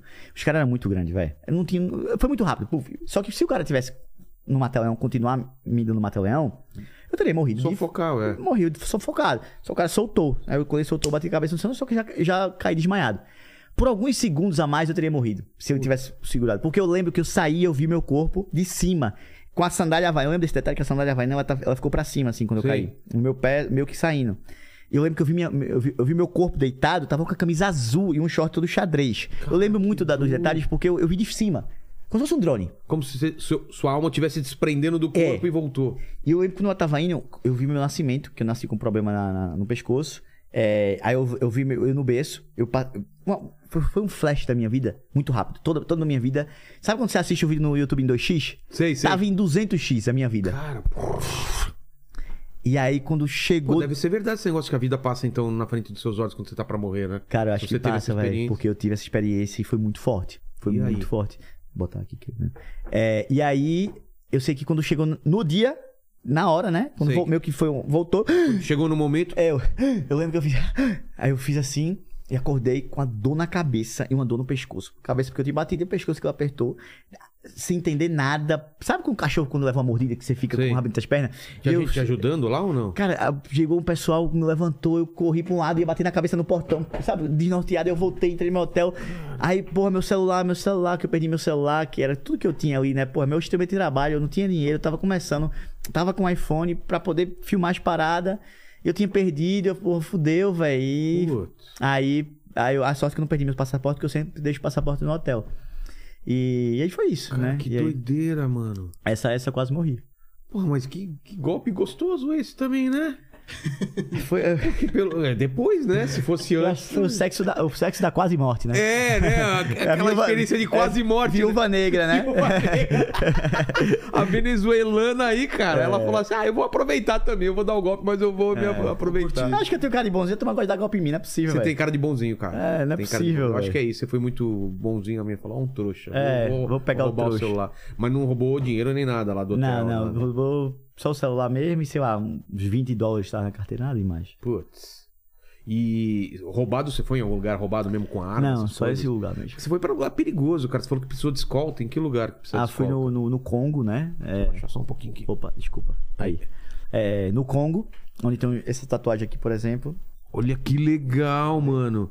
Ela, ela realice do lado meio. É, geométrica. Um abraço pro meu amigo Bassalo, né? que boa, eu- boa. Ele, o tatuador que fez aqui, é, que inclusive é o meu sócio no nosso novo projeto aí da Fris. Depois eu posso falar dessa Tá parte de bom. empreendedorismo. Mas, ó, é, do Congo, é o seguinte: cheguei no Congo, aí a, a minha. Na época eu tinha uma parceria com a Golvisa, que era uma empresa que fazia vídeo, que viu minha amiga ela, e ela foi e fez todos os vídeos pra mim. Ela fez, Anderson, é o seguinte.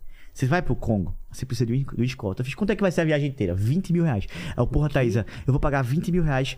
Eu lembro que foi esse número batido, 22 mil reais. vou pagar 20 e poucos mil reais pra poder passar 3, 4 dias no Congo. É, mas vai ser uma viagem confortável. Só que você vai ter escolta. Eu fiz confortável com escolta. Olha que coisa interessante, É. né? Aí eu fiz, tem outra forma? Não. Eu já tinha sido deportado do Congo, né? Pelo outro lado, pelo Congo Kinshasa. Tentei entrar pela capital, não consegui. E a gente tava indo pelo quintal do Congo, né? Eu ia pela Ruanda. É, chegou lá, velho. Quando eu cruzei a, a Ruanda ali pro Congo, tava lá os, os Rangers, né? Que falam. Eram cinco Rangers. É, tem essa foto lá no, no, no meu Instagram. pô, depois eu mostro. Mas ela demorar. falou por que, que você precisava de escolta? Por causa dos terroristas, pô. Os caçadores de gorila é o único lugar do mundo que você consegue ver gorila no seu habitat natural. Tem 800 gorilas. Espécie de extinção. Único lugar do mundo, tá? É, é- é Uganda, é Ruanda e Congo, Tá. certo? E aí eles variam. Às vezes eles ficam mo- movendo de um lado pro outro ali, tem aquelas florestas, aquela coisa lá. Sei. E aí eu sei que o Congo era quase certeza de ver. Não é nem certeza, né? Só que ali tem muito caçador de gorila, muito terrorista, é, facção, criminosa, governo. É, um- é terra sem lei, né? Ela fez, ó, esses caras aqui, você vai pagar pros caras, os caras vão te proteger. Eu te sequestro? Não... Os caras podiam me sequestrar, pô. Os caras podiam. Os caras... Só que eu tinha cara de lascado, pô. Mochileiro, com barba, sabe? Final de viagem. Era país 192, se eu não me engano.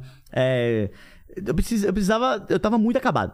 Então os caras não iam me sequestrar, mas podia. Poderia me sequestrar, tá? Se eu entendesse que valeria alguma coisa, Entendi. eles iam me sequestrar. Tanto que a gente falou, ó, não fala quantos seguidores eu tenho no Instagram, não fala nada e tal, não sei o quê. Pra não... A gente nem falou nada, né? Chegou lá no, no Congo, a gente passou uma estrada super perigosa, na época tá negócio do ebola e tal, teve que lavar a mão com, com cloro, né? Sei. Aquela coisa toda. E aí a gente chegou no acampamento, os caras ficaram do lado de fora do acampamento com as armas. Eu tirei foto com os caras, porque pô, é inacreditável você tá com um negócio assim. É, E aí no outro dia de manhã, lá vai eu e cinco cabas desse tamanho, com as AK-47, entrar na mata pra procurar porra de gorila. Olha que doideira. Mano. A gente achou três famílias de gorila. Foi a maior Cara, experiência da minha vida. Foda. Tá no Foi. seu Instagram isso? Tá lá nos destaques. Tá. Que foda. Se você for lá do lado direito, tá bem perto São já. enormes, né? Só, é, são gigantes. Só arrastar pro lado vai ter lá. É RDC. O destaque é RDC. 191 ou 192 o país. Tá. Tá. lá. Tá lá, os gorilas. O filme é assim, ó. 3 metros. Tipo assim. Porra. Foi. Se você perguntar, Anderson, qual foi a experiência mais marcante de, de, de experiência mesmo, né? Sei. Não de pessoas, foi essa experiência. Porque Você tá no meio da mata, no habitat dos caras. se eu dar um murro, você morre, né? É. Toneladas, né? Então, Exato. E eles são de boa, assim? Eles, boaça. Eles te ignoram? ignoram. Se você É? não mexer com eles, eles Você ficam tá lá. aqui de longe. Tirando piolho um do ele- outro. Mas eles não veem você como ameaça, então. Não, vê você como um. Eles sabem que podem te matar com soco, né? Pode. Eu acho que isso. Mas o cara tava com arma também, né? É. Mas até a arma tirar, disparar, o cara já matou. Então, assim, é mais. É, é- é perigoso.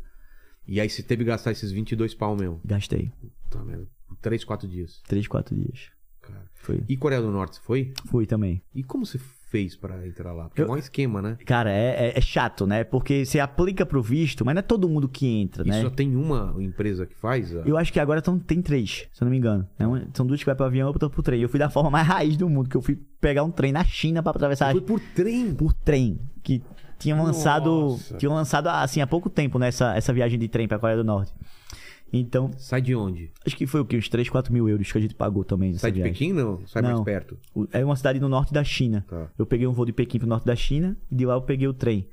É, fiz uma live na hora, achei que tava, o cara tava me seguindo. Aí eu, divulguei- neura, né? É, é muita neura, é muita neura, né? E filmei tudo, né? Consegui uma autorização lá do pessoal pra poder filmar, né? Todos os Mas te de- colocaram um monte de regra pra você. deram regra, mas deixaram andar sozinho, por que pareça, deixaram. Não, não ficou uma pessoa. Não, ficaram me olhando o tempo que inteiro vieram não. duas pessoas que foram pra Coreia do Norte e falaram que o cara não desgruda de você de jeito Cara, nenhum. comigo, eu pedi uma autorização, ó. Eu expliquei a minha situação, disse que não quero falar mal do país, só quero filmar, me deixa um pouco mais à vontade. Aí eles escreveram, eu até postei no meu Instagram uma autorização. Até na hora eu, eu botei, ah, o primeiro brasileiro a conseguir uma autorização. Aí veio um monte de hater, dizendo, não, já teve fulano que foi. Eu falei, porra, velho, eu não falei que não foi o primeiro É. brasileiro a entrar na, na América do É eu- esse tipo de autorização. É, esse tipo de autorização específica. Aí rolou uma treta. Será que é porque você foi de, de trem também tem a ver ou não? Não sei. É, eu sei que eu fiquei. Não fiquei, tipo, o dia inteiro sozinho. Não. Eu disse, ó, vai lá, vai lá que eu vou ficar aqui. E eu olhava pro lado realmente não tinha ninguém. Eu fazia meus pra vídeos. onde lá. Só pra capital. Agora é o seguinte, eles mostram o que eles querem mostrar. Então. E na capital, na real, não tem nenhum problema você ficar sozinho. Porque você não, ninguém vai interagir com você. Né? Os Não, caras já são treinados pra não interagir com turista. Você falando qualquer pessoa. É, você vai falar com o cara que, ah, não sei, não sei, vai sair. Não o, cara, adianta. o cara desconversa. O cara desconversa. Não você adianta. gosta de viver aqui, você não sei o quê, o cara não vai falar. É, muita gente não fala inglês, né? É, os caras morrem de medo do governo. vacilou, morre, né? Então, assim, ninguém vai querer brincar com, essa, com isso. Então, primeiro você ficar sozinho lá não vai mudar muita coisa. Não vai conseguir se comunicar com ninguém. Agora, teve uma parte, pô, que pô, eu fiquei puto que eu era pra ter filmado e não filmei. Foi do mercado. Tá. Essa parte foi foda. Na Coreia do Norte tinha um supermercado e o cara falou: não filma. Eu falei, por quê? Você vai entender quando você entrar, mas você não filma. Aí, hoje eu tenho um relógio espião, né? Que não é esse aqui, não. Eu tenho um relógio espião. Ah, que ele filma? É, que ele filma. Como que é? Você É tem- igual a esse aqui, tem uma câmerazinha aqui que ninguém vê. Porra, olha aqui, ó. Aqui, ó. É, se hoje eu tivesse esse relógio, talvez eu tivesse filmado, né? É. Porra, porque o mundo precisa saber, velho. Não é porque eu, Claro. quero, eu quero ser ah, o cara que filmou. Não, pô, mas é que eu quero que o mundo saiba as coisas. E aí, é... Vou só botar um pouquinho de colírio aqui, Tá bom. que me ressecou. É... E aí eu cheguei nesse mercado, e esse mercado tinha um monte de roupa de marca, pô. É, Nike, Gucci, Prada, falsa, óbvio, chinesa, né? Claro. É, mas, porra, como é que os caras são contra os Estados Unidos e tem um monte de roupa de marca, sabe? Aí eu fiquei, velho, esse negócio aí também, Tá né? estranho. Tá esse- estranho. E a galera tudo comprando pra caralho, velho. É mercado mesmo? cheio, os coreanos tudo comprando. Marcona é, capitalista É. mal, malvadona e os caras comprando. Comprando, velho. É, é inacreditável. Então é por isso que não podia filmar, né? Ah, Achei que era por causa de pobreza. Porque... Não, é. Não, era por causa disso. Você foi naquele, naquele museu lá que tem a- os ca- o corpo dos caras lá, do- dos líderes? Não, não fui não. Tá chorando, cara. É o, o Hakutan resseca o olho. Cê- e você não pode ir pro interior, ou pode ir? Tem outro tour que pode, sabe? Mas eu não fiz. Quero voltar lá fazer esse tudo interior. É? E na China, como foi na China? Cara, na China é um país. Ou você ama ou você odeia, que nem a Índia, sabe? Muito obrigado. É um país ou você ama ou você odeia. Porque vê, eu não gosto. Tá emocionado, cara. Eu não gosto muito da, da, da comida chinesa, né? Eu não sou muito fã da comida. Acho que é uma das poucas comidas que eu não como. Só como yakisoba, Tá. sabe? Da China. E o pato de Pequim, que é sensacional. É bom? É sensacional. Acho que é uma das melhores comidas do mundo, mas também é só Pato isso aí. de Pequim? Pato de Pequim. E se você comer um pato de Pequim em Pequim, é uma delícia, velho. Porra. Pra quem gosta de, de gastronomia, é muito bom. Tá. E foi sensacional a, a experiência da China, porque, tipo assim, é, foi uma- pela primeira vez eu não gostei da situação, sabe? Eu geralmente gosto de tudo e tal. Você lembra que eu te falei, porra, porque eu sofro tanto quando eu era mais novo? Lembra que eu te falava? E durante viajando o mundo, eu entendi por que, que eu sofri tanto quando eu era mais jovem. Por quê? Porque eu entrei em países em guerra, países extremamente pobres. Eu dormi no chão, eu dormi é, lá no Senegal, por exemplo, com carrinhos num colchão, num quartinho. Eu dormi com rato na Índia, sabe? Eu passei por situações de extrema pobreza, entrei em lugares extremamente perigosos e pra mim era tudo normal, porque eu já fui acostumado a minha infância inteira. Entendi. Ou seja, a vida me preparou pra eu viver os 196 sonhos. Olha como é, a vida ela é perfeita, né? Seria um puta perrengue pra alguém, pra você, pô. daí eu Cara, já vivi isso. ninguém antes da história do Brasil fez isso. Então, eu- fico falando assim, eu não gosto de ficar falando isso, porque, porra, não é, não é pra dizer, ah, eu sou foda. Não, velho. É pra dizer o seguinte, é difícil.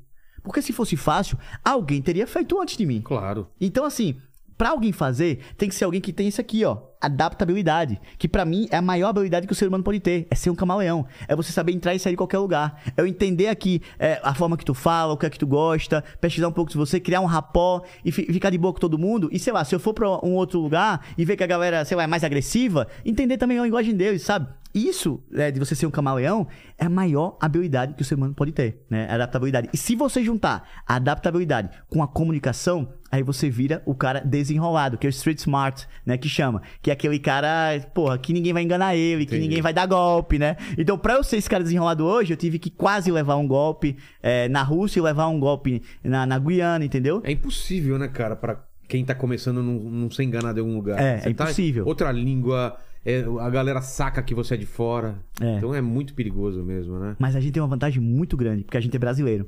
A gente... Isso é bom? Cara, isso é muito Se bom. você fosse americano, você teria mais problemas, não, te- não teria? Eu já estaria, estaria morto, já se brincar É, em alguns né? países, porra. É, americano é bem odiadozinho, né? Americano, britânico, né? Britânico Cara, britânico também. faz muita merda nos países, velho. É mesmo? Voltei agora da Tailândia.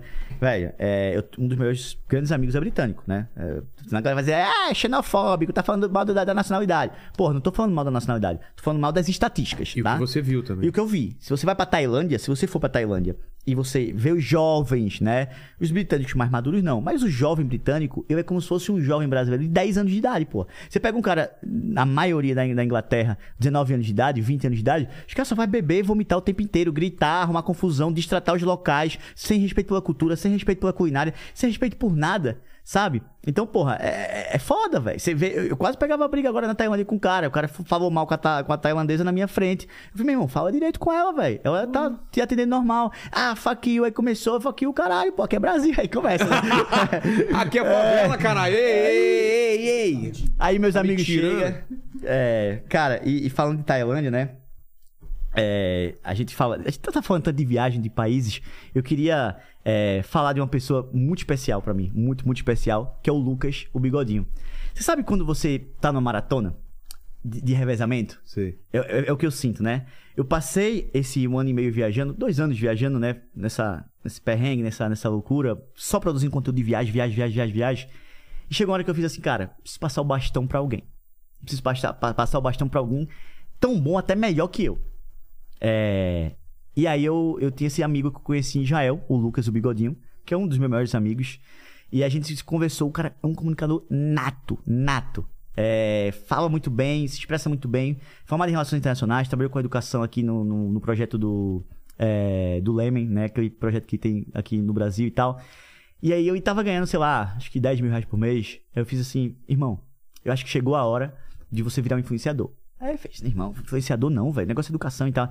Irmão, você gosta de viajar, a gente sabe que a gente viajou junto, a gente teve experiência incrível, a gente viajou junto por acho que seis países durante a minha volta ao mundo, né? A gente se virou amigo, depois eu fui me encontrar, depois eu encontrei ele. E ele fez, não, eu fiz, irmão, é o seguinte, eu vou te ensinar como você ganhar dinheiro com a internet, eu vou te ensinar como você ser influenciador, e você não vai fazer mais nada, você vai ser só esse bom comunicador, esse cara inteligente que você é. Só segue o script. E aí ele começou do zero. É, a gente começou um canal junto no YouTube, né? Eu comecei esse canal no YouTube, eu já sabia dentro de mim que eu ia, eu ia deixar ele. Foi meio que pra dizer que eu tô aqui contigo, vamos lá, mas depois É com, é com você. é com você. Que se chama Almas Ousadas, né? Que é o canal que ele tem hoje. E o, o Instagram dele, posso falar? Pode, claro. É Lucas o Bigodinho, né? Pô, vale muito a pena seguir. Ele vai ser uma grande revelação, já é uma grande revelação. Começou do zero, em menos de um ano. Ele já tá com 160 mil seguidores, 156 mil seguidores. É, já faturou o quê? Acho que mais de 200 mil reais. Coisa que eu não faturei praticamente é, em um ano, né? No meu primeiro ano eu não faturei isso. É, hoje ele virou um empresário, né? Inclusive, é, os contatos, os meios que recebe ele. E o cara é um puta produtor de conteúdo. É, Na minha opinião, um dos melhores produtores de conteúdo do Brasil, sabe? E é um cara que merece, e o cara que faz por amor, o cara que não faz. Veio de uma família muito rica, o cara não faz nada por dinheiro, sabe? Então, assim, não que quem não venha faça, sabe? Mas só, só pra você entender que é, esse cara, ele. é, eu passei o bastão pra ele. E hoje, eu não quero mais ficar falando de viagem ou, é, ou só de viagem. Eu não quero ficar falando mais só de viagem. Eu quero falar sobre o que eu senti vontade. Falar, por- como, por exemplo, esse negócio de Medellín, falar, como, por exemplo, sobre educação, sobre empreendedorismo, sabe? É, Mas, pô, você teve uma, uma chance que pouca gente tem, que é exatamente. ver culturas diferentes, situações diferentes. E a gente aqui no Brasil, cara, a gente deve ficar preocupado, a gente deve ficar otimista, porque, pô, você viu coisas piores e melhores que o Brasil. A gente tá como, cara, em relação ao mundo, assim? Cara, é, eu acho que tem a parte boa e a parte ruim. Essa, essa sua pergunta, a primeira vez que alguém, alguém me faz essa pergunta, você acredita? Em cinco anos que eu tô na internet, ninguém nunca me fez essa pergunta. Que é uma pergunta super interessante. É, eu vi muita coisa na minha vida, né? Às vezes as pessoas olham pra mim, ah, um moleque, 28 anos de idade e tal, não sei o Porra, quê. você- você tem uma experiência de, de um ancião, cara. Já. Cara, e, e, e às vezes eu não gosto muito de ficar falando sobre Anderson, Anderson, Anderson. Eu gosto de ficar falando sobre o que eu vi, o que eu vi, né? E você me faz essa pergunta, eu vejo. Nosso país tem potencial pra ser o país mais foda do mundo. Isso é um fato, tá? Comparando com tudo. tem Tanto- todas as. as- Tudo, tudo, né? Minério, tudo. A gente precisa falar isso, todo mundo já sabe. A gente aprende desde a escola. É. Mas eu vou dizer pra você, é um dos países mais perigosos do mundo. Mesmo É. Eu fui todo pra... esse perrengue que você passou, É. aqui, ainda. Aqui é um dos países mais Porra. perigosos do mundo. Porque, por exemplo, eu não falo nem perigo de morrer toda hora. né? A gente sabe que existe morte, assassinato. Mas perigo de tipo assim, pô, velho, de perder as coisas, de ser roubado. Não, mas de morrer também. de morrer cara. também, Num sabe? assalto, Claro, claro. Mas é. assim, quando fala perigoso, fala de guerra, guerra, guerra. Mas, cara, se você parar pra ver, ah, nos Rio de Janeiro morre mais gente que na guerra da Exato, Síria, né? É, nas, nas comunidades, né? Troca de tiro, bandido, morre criança inocente. A gente vê isso aí que acontece toda hora. É. Então, assim, é muito perigoso morar no Brasil, velho. A gente já tá acostumado, a gente dessensibilizou a parada, né? E indo pra Colômbia agora, eu tive a certeza que isso aqui é o país mais perigoso do mundo. Sério? Porque a gente tem a impressão que a Colômbia é um país extremamente perigoso. É. E não é. Você vai pra, eu ia pra Medellín, eu andava toda hora com o celular na rua filmando, pô, toda hora. Tranquilo. Aí você vai pra Cali, é mais perigoso, mas não é, não é feito os- as cidades aqui. Óbvio, você vai pela Floripa, aqui no Brasil, é muito seguro, né? Mas de modo geral, Nordeste, Norte Sudeste, né? Tirando o sul do país, o Brasil é um país perigoso, entendeu? É um país que você não pode deixar sua casa aberta, é um país que você não pode deixar o carro aberto, é um país é, que você não pode vacilar com o celular, entendeu? Ou seja, a chance de você perder algo que você construiu no Brasil é muito alta. É, enquanto outros países, a cultura. O Peru, por exemplo, pô, é América Latina, América do Sul. é, mas não tem essa, essa, essa violência, né? Você vai ver essa violência onde? La Paz, né? Beleza, vai ter uma violência parecida com a de São Paulo. Mas ainda não é essa, essa, essa, essa parte sanguinária, sabe? Eu acho que o Brasil é mais sanguinário Entendi. nesse tipo de coisa, principalmente no Rio de Janeiro. É, nesse, nesse, nesse quesito, eu acho que é um ponto que a gente precisa melhorar e a única forma de melhorar isso, na minha opinião, é através da educação. E quando eu falo educação, não é faculdade, não, é educação de base, né? É aquela educação que deveria ser passada de pai para filho, só que os pais não têm escolaridade, então como é que vai passar para o filho que também não vai para a escola? Gera esse ciclo da pobreza, esse ciclo da ignorância, que, que eu te falei que eu tava nesse ciclo e graças a Deus eu quebrei, porque minha mãe deixava de comer para poder investir na minha educação. Então eu sou muito grato à minha mãe por isso, né? Minha mãe meus pais, meu pai. É... E eu acho que a gente precisa investir em, em educação, né? E a segunda coisa é que a gente tem uma coisa que nenhum outro país tem, que é essa adaptabilidade, essa desenvoltura, essa vontade de vencer na vida, essa vontade É de, mesmo? de dar é, di- certo. é diferente É mesmo? diferente. É O brasileiro ele pega um negócio pra fazer, ele faz bem feito, sabe? O brasileiro ele pega Não tem tempo ruim? não tem tempo ruim. O brasileiro que, que quer vencer na vida, né? A gente sabe que tem muita gente acomodada como em qualquer lugar do mundo. Mas de modo geral, se você pega uma pessoa é, pobre e você mostra pra ela o caminho, ela, ela entender que aquilo ali é uma solução pra ela, ela vai agarrar aquilo ali e vai fazer acontecer. Sabe? Que é o que acontece com as pessoas que são self-made, né? Acho que o Brasil é um dos maiores produtores self-made do mundo. E o que tem de brasileiro espalhado pelo mundo se virando aí, né, Porra, cara? velho, muito, muito. Eu conheci se muito. viram, gente, né? muito, muita gente. É isso, você encontrava muito brasileiro no caminho? Muita, muita gente. Sempre Por tinha alguém causa pra das suas redes sociais. Os caras sabiam onde você tava e ia Exato. atrás. Ô, ô, ô Vilela, tem uma parada interessante no negócio de rede social que a pessoa acha que pra você conseguir alguma coisa com rede social, você tem que ter um milhão de seguidores feito eu tenho. Não. Não? Cara, se você tem aí 500 seguidores na- nas, nas suas redes sociais e você quer ir pra Paris, se você colocar uns stories perguntando, ou alguém conhece alguém que mora em Paris que possa me ceder um quarto, a probabilidade de você estar duas pessoas de alguém que possa te receber é alta. É verdade. Só que, cara, como é que você vai economizar viajando? Como é que você vai tentar? Como é que você vai fazer se você não tentar, se você não colocar? As pessoas têm vergonha, pô, vergonha de pedir um lugar pra ficar. Porque, pô, essa vergonha de matar e de roubar. Não, e tem né? gente que vai ter o maior prazer de, de Vai ter receber. maior prazer, por exemplo, pô, eu receberia alguém lá, lá- lá na minha casa em Portugal, sabe? De, de outro país, ou, ou alguém que me pedisse, sabe? Então, assim, é, é, as pessoas precisam pedir mais, não pedir é, nesse sentido de levar vantagem Não, é de se ajudar, de né? se ajudar, né? Porque o brasileiro também tem essa cultura de levar vantagem, né? Que É. isso é foda, isso é foda. É, e eu acho que tem uma linha tênue entre você ser desenrolado e entre você ser, né, desvirtuado, né? Exato. Digamos assim. Você tá morando em Portugal ou não? Falou de uma casa em Portugal? É, eu tenho. Meus pais, eu levei meus pais depois de tudo isso que aconteceu, né? Que eu comecei a. Melhorei financeiramente. Aí eu aluguei uma casa pra eles em Portugal, levei meu pai, minha mãe, meu cachorro. Onde? Meus pais moraram cinco anos lá, cara. No Porto. No Porto? É. Alguma. uma- você teve algum motivo pra você ir pro Porto ou não? Mais tranquilo pra eles, né? Eu achei. É? É. Cê- seus pais moraram onde? Em Torres Vedras, é uma cidadezinha bem pequenininha. uns- É no meio de Portugal? Não, é 60 quilômetros de, de Lisboa. Ah. Mas é muito pequena, cara. É muito legal. Eles adoraram lá, cara. E aí eles, eles pesquisaram também, né? Agora estão lá de novo lá. Estão lá dando, dando passo. Para, para, pros velhos é muito bom lá, né, Aham. cara? Cidade tranquila, não tem violência nenhuma, Sim, não tem né? nenhuma, nenhuma. Minha irmã também tá lá. Vai... Porto, você comeu a francesinha? Claro, pô. Claro. Você tá ligado que é francesinha? Mais ou menos.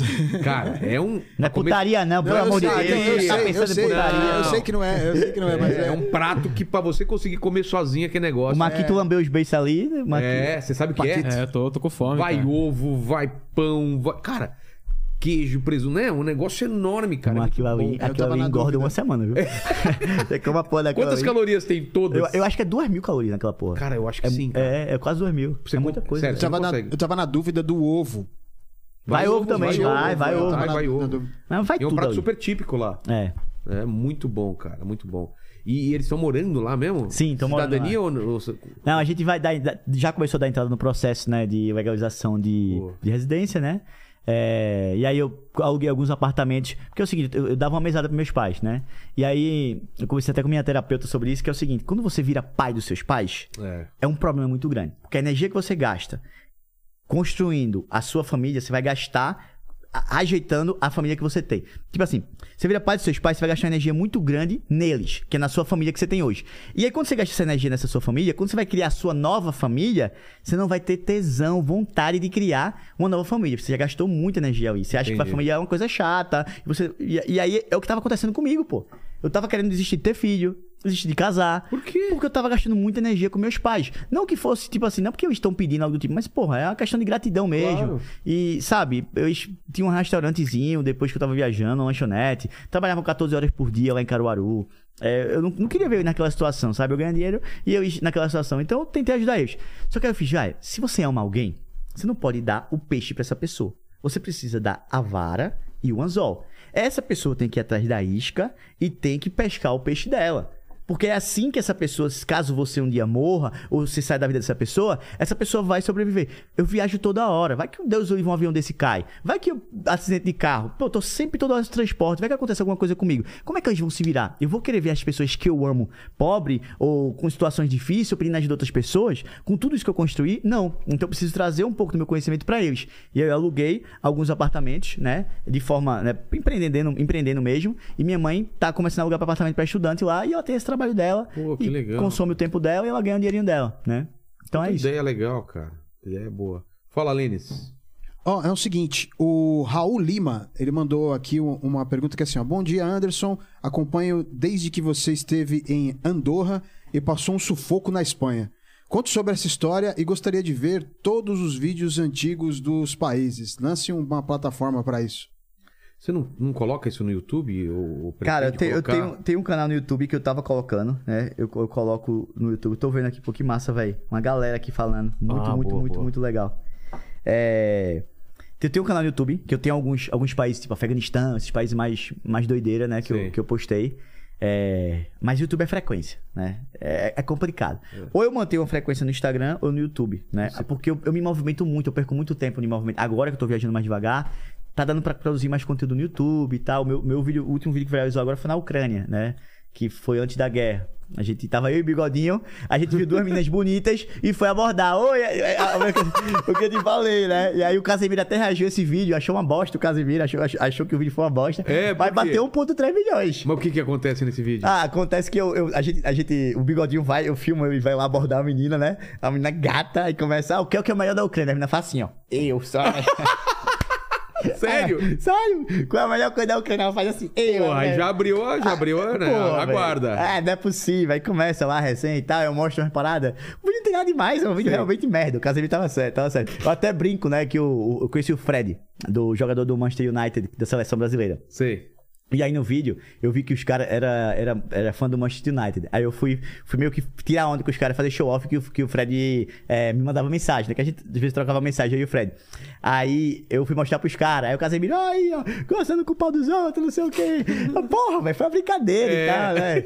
Aí até, o Casemiro, pô, tu vai ter que rea- reagir outro, outro vídeo meu, velho, porra. Vai lá, manda uma mensagem, reage. o- Casemiro, Fala é o qual vídeo. Reage a esse podcast, Casemiro. Exato. Porra, Casemiro. Me dá essa segunda chance, velho. O maior nome do entretenimento. Porra, me ajuda aí, pô. Ele vai fazer, meteu essa de novo, né? É. Aí, ô, Casemiro, faz o seguinte, manda uma- um direct no, no meu Instagram, 196 sonhos, que eu vou tirar um print e mostrar pra todo mundo que eu ver, ó. Ó quem mandou mensagem pra mim, ó. Casemiro. Go- Gozando com o pau dos Vou outros de gozar com novo. o teu pau, que deve ser pequeno, arrombado. Ô, Opa! Olha o corte aí, hein? Meu amigo. Meu amigo. Mas é, qual a história de Andorra, é, Espanha? Qual que é a história? Ah, O que, que é o que ele, que ele falou? É, ele disse que, é, que acompanha ele é, desde quando ele esteve em Andorra e passou um sufoco na Espanha. Ah, qual, Aí conta- qual conta a sufoco foi? Cara, eu cheguei em Barcelona, é. Como eu falei, né? Mochileiro, raiz, pouco dinheiro, não sei o quê. Tentei hostel, não consegui, pipocando. É, finalzinho do verão, o clima tava gostoso. Tava, sei lá, 17 graus e tal. Aí eu comecei a bater na, na porta dos hostels, ninguém, nenhum, nenhum, nenhum. Eu, porra, só tem um hotel, 180 euros pra dormir. É isso que eu ia te perguntar. Você não programa, tipo, você vai na louca, você não É tem na nada louca. reservado. Não, é na louca. Ah, que legal, É na- cara. É na louca, é na louca. Geralmente é na louca. Quando eu sei que eu vou passar mais tempo, aí eu buco um dia. Tá. Porque, é porque é o seguinte, tem uma técnica que eu usava pra economizar dinheiro, que é o seguinte, no booking tava, sei lá, 100 reais. Tá. Aí, porra, se 100 reais no book, os caras só vão ganhar 80. Porque 20 é do book. Eu faço um lá e negocio os próximos. Exatamente. Eu já fiz isso. Ah, Ah, cara, eu já pensei isso também. Você é viajante faixa tirar- preta. Vou é tirar a, per- a porcentagem do booking e negociando direto com o cara. Exatamente. Já faço isso com Airbnb, com Book, né? Você fala assim, putz, eu vou sair, mas tipo, tem mais data aqui, de repente eu já negocio com você e fecha É. É, é. boa. Esse é o que a gente chama de viajante faixa preta. Exato. É, e aí, chegou lá, não, Não conseguiu. achava Hotel nada. 180, aí era meia-noite já, pô, vou embora às 6 da manhã pra Andorra. Dormi na rua, velho. Sério? Aí, aí eu dormi na rua. Aí fui, botei minha mochilinha num lugarzinho, dormi na rua, tava Tipo uma 17 praça, graus. assim? Não, no- no- na frente de uma loja, tipo um indigente mesmo. Nossa, mano. Foi. E aí foi um perrengue, mostrei pra galera. Foi foda. Acontece, né, cara? Você não Acontece. arranja hotel e aí, como faz? Não tem. Não Aí tem depois desse como. dia, nunca mais eu olhei pro, indi- pro mendigo, né? Da forma que eu olho hoje. É. Porque a galera passava por mim velho, É invisível, é né? invisível. É, é- tava frio ou quente? Ou tava... Tava de 16, boa? tava um Ah, friozinho, tá. ainda tava um friozinho, porque eu não tinha um cobertor. Dura é. Então tava friozinho. Você pegou neve braba? Peguei na Noruega, na Finlândia, aprendi a esquiar, vi a Aurora Boreal. É. Você viu a Aurora Boreal? Cara, é meu sonho. Onde você viu? Cara, eu me apaixonei tanto pela Aurora Boreal. que Agora eu posso fazer um mexão, um mexão, um mexão. claro. Véi, eu, eu me apaixonei tanto. Não é nada demais, não. É só, é, tipo assim, eu me apaixonei tanto pela Aurora Boreal que eu conheci um cara chamado André. Um cara super gente boa da Noruega. Um cara, véi, essa história da Noruega é muito massa. Porque o cara. Eu fui pra Noruega em 2018. Tá. Oslo, mochileiro. Acabado de voltar da Islândia, começando a, com a ganhar o dinheiro, ia ficar cinco dias, fiquei dois que acabou o dinheiro. Tá. Fui praticamente chorando, não consegui conhecer a Noruega. Pô, beleza, país caro. Aí eu, eu fiz uma promessa. Um dia eu volto aqui e vou ficar em um dos melhores hotéis da cidade. Eu fiz essa promessa. Passou. Fui em 2020, durante a pandemia. Pô, a pandemia me fudeu, sem viajar, sem dinheiro, não sei o que, não sei o que. Cheguei em Oslo, não consegui. Aí fui pro norte da Noruega, fiquei de favor Você na não casa. conseguiu entrar? Não consegui ficar em nenhum hotel lá. Ah. Bom, porque eu não tinha dinheiro. O André me chamou pra casa dele lá no norte da Noruega, numa cidade chamada Finnsnes. Você é conheceu esse cara como? Pela. Instagram. Porra, que foda. E aí o cara me deu comida, me deu hospedagem, porra, me, me bancou lá, sabe? E aí me Mandou mostrou- um Jack Daniels pra você? Ou não? Não, não, não. Ah, do Jack cara, Daniels. É, me, me ajudou lá, fez tudo, sabe? E aí me mostrou a Boreal. Foi a primeira vez que eu vi ela forte. Eu tinha visto ela um pouquinho na Islândia e nesse Mas onde? Vocês pegaram um carro e foram Aí pra um foi, lugar foi meio do mato, meio da É mesmo? floresta, subir montanha. Isso, isso que é foto- foda, não é assim. Chega lá e vai ter toda noite, não é? Não, fácil, não, né? tem, não, não pode estar nublado, tem que estar o céu. É uma época do ano específica, não? é, de setembro a abril. E você tava lá que mês? Tava lá em outubro, novembro. Ah, então tava na época certa. Tava na época certa, né? Que foda. Tem grandes caçadores de Aurora Boreal no Brasil, né? O Marco Broto, que é um grande É? caçador de Aurora Boreal, que também me, me acompanha, né? Um abraço Marco Broto. Tem o André Bonotto, que é esse que eu conheci. Tem alguns. Mas, por exemplo, eu quero ir. Como tá, aí- aí agora eu vou falar. Aí Ah. beleza. Aí eu cheguei lá, me levou e cuidou de mim, me mostrou a Aurora Boreal. Fiz, velho, vamos montar uma empresa desse negócio? Vamos, vamos trazer o Brasil pra, o brasileiro pra ver isso aqui e tal. Pô, vamos, vamos, vamos, vamos. Aí a gente foi e montou uma parceria.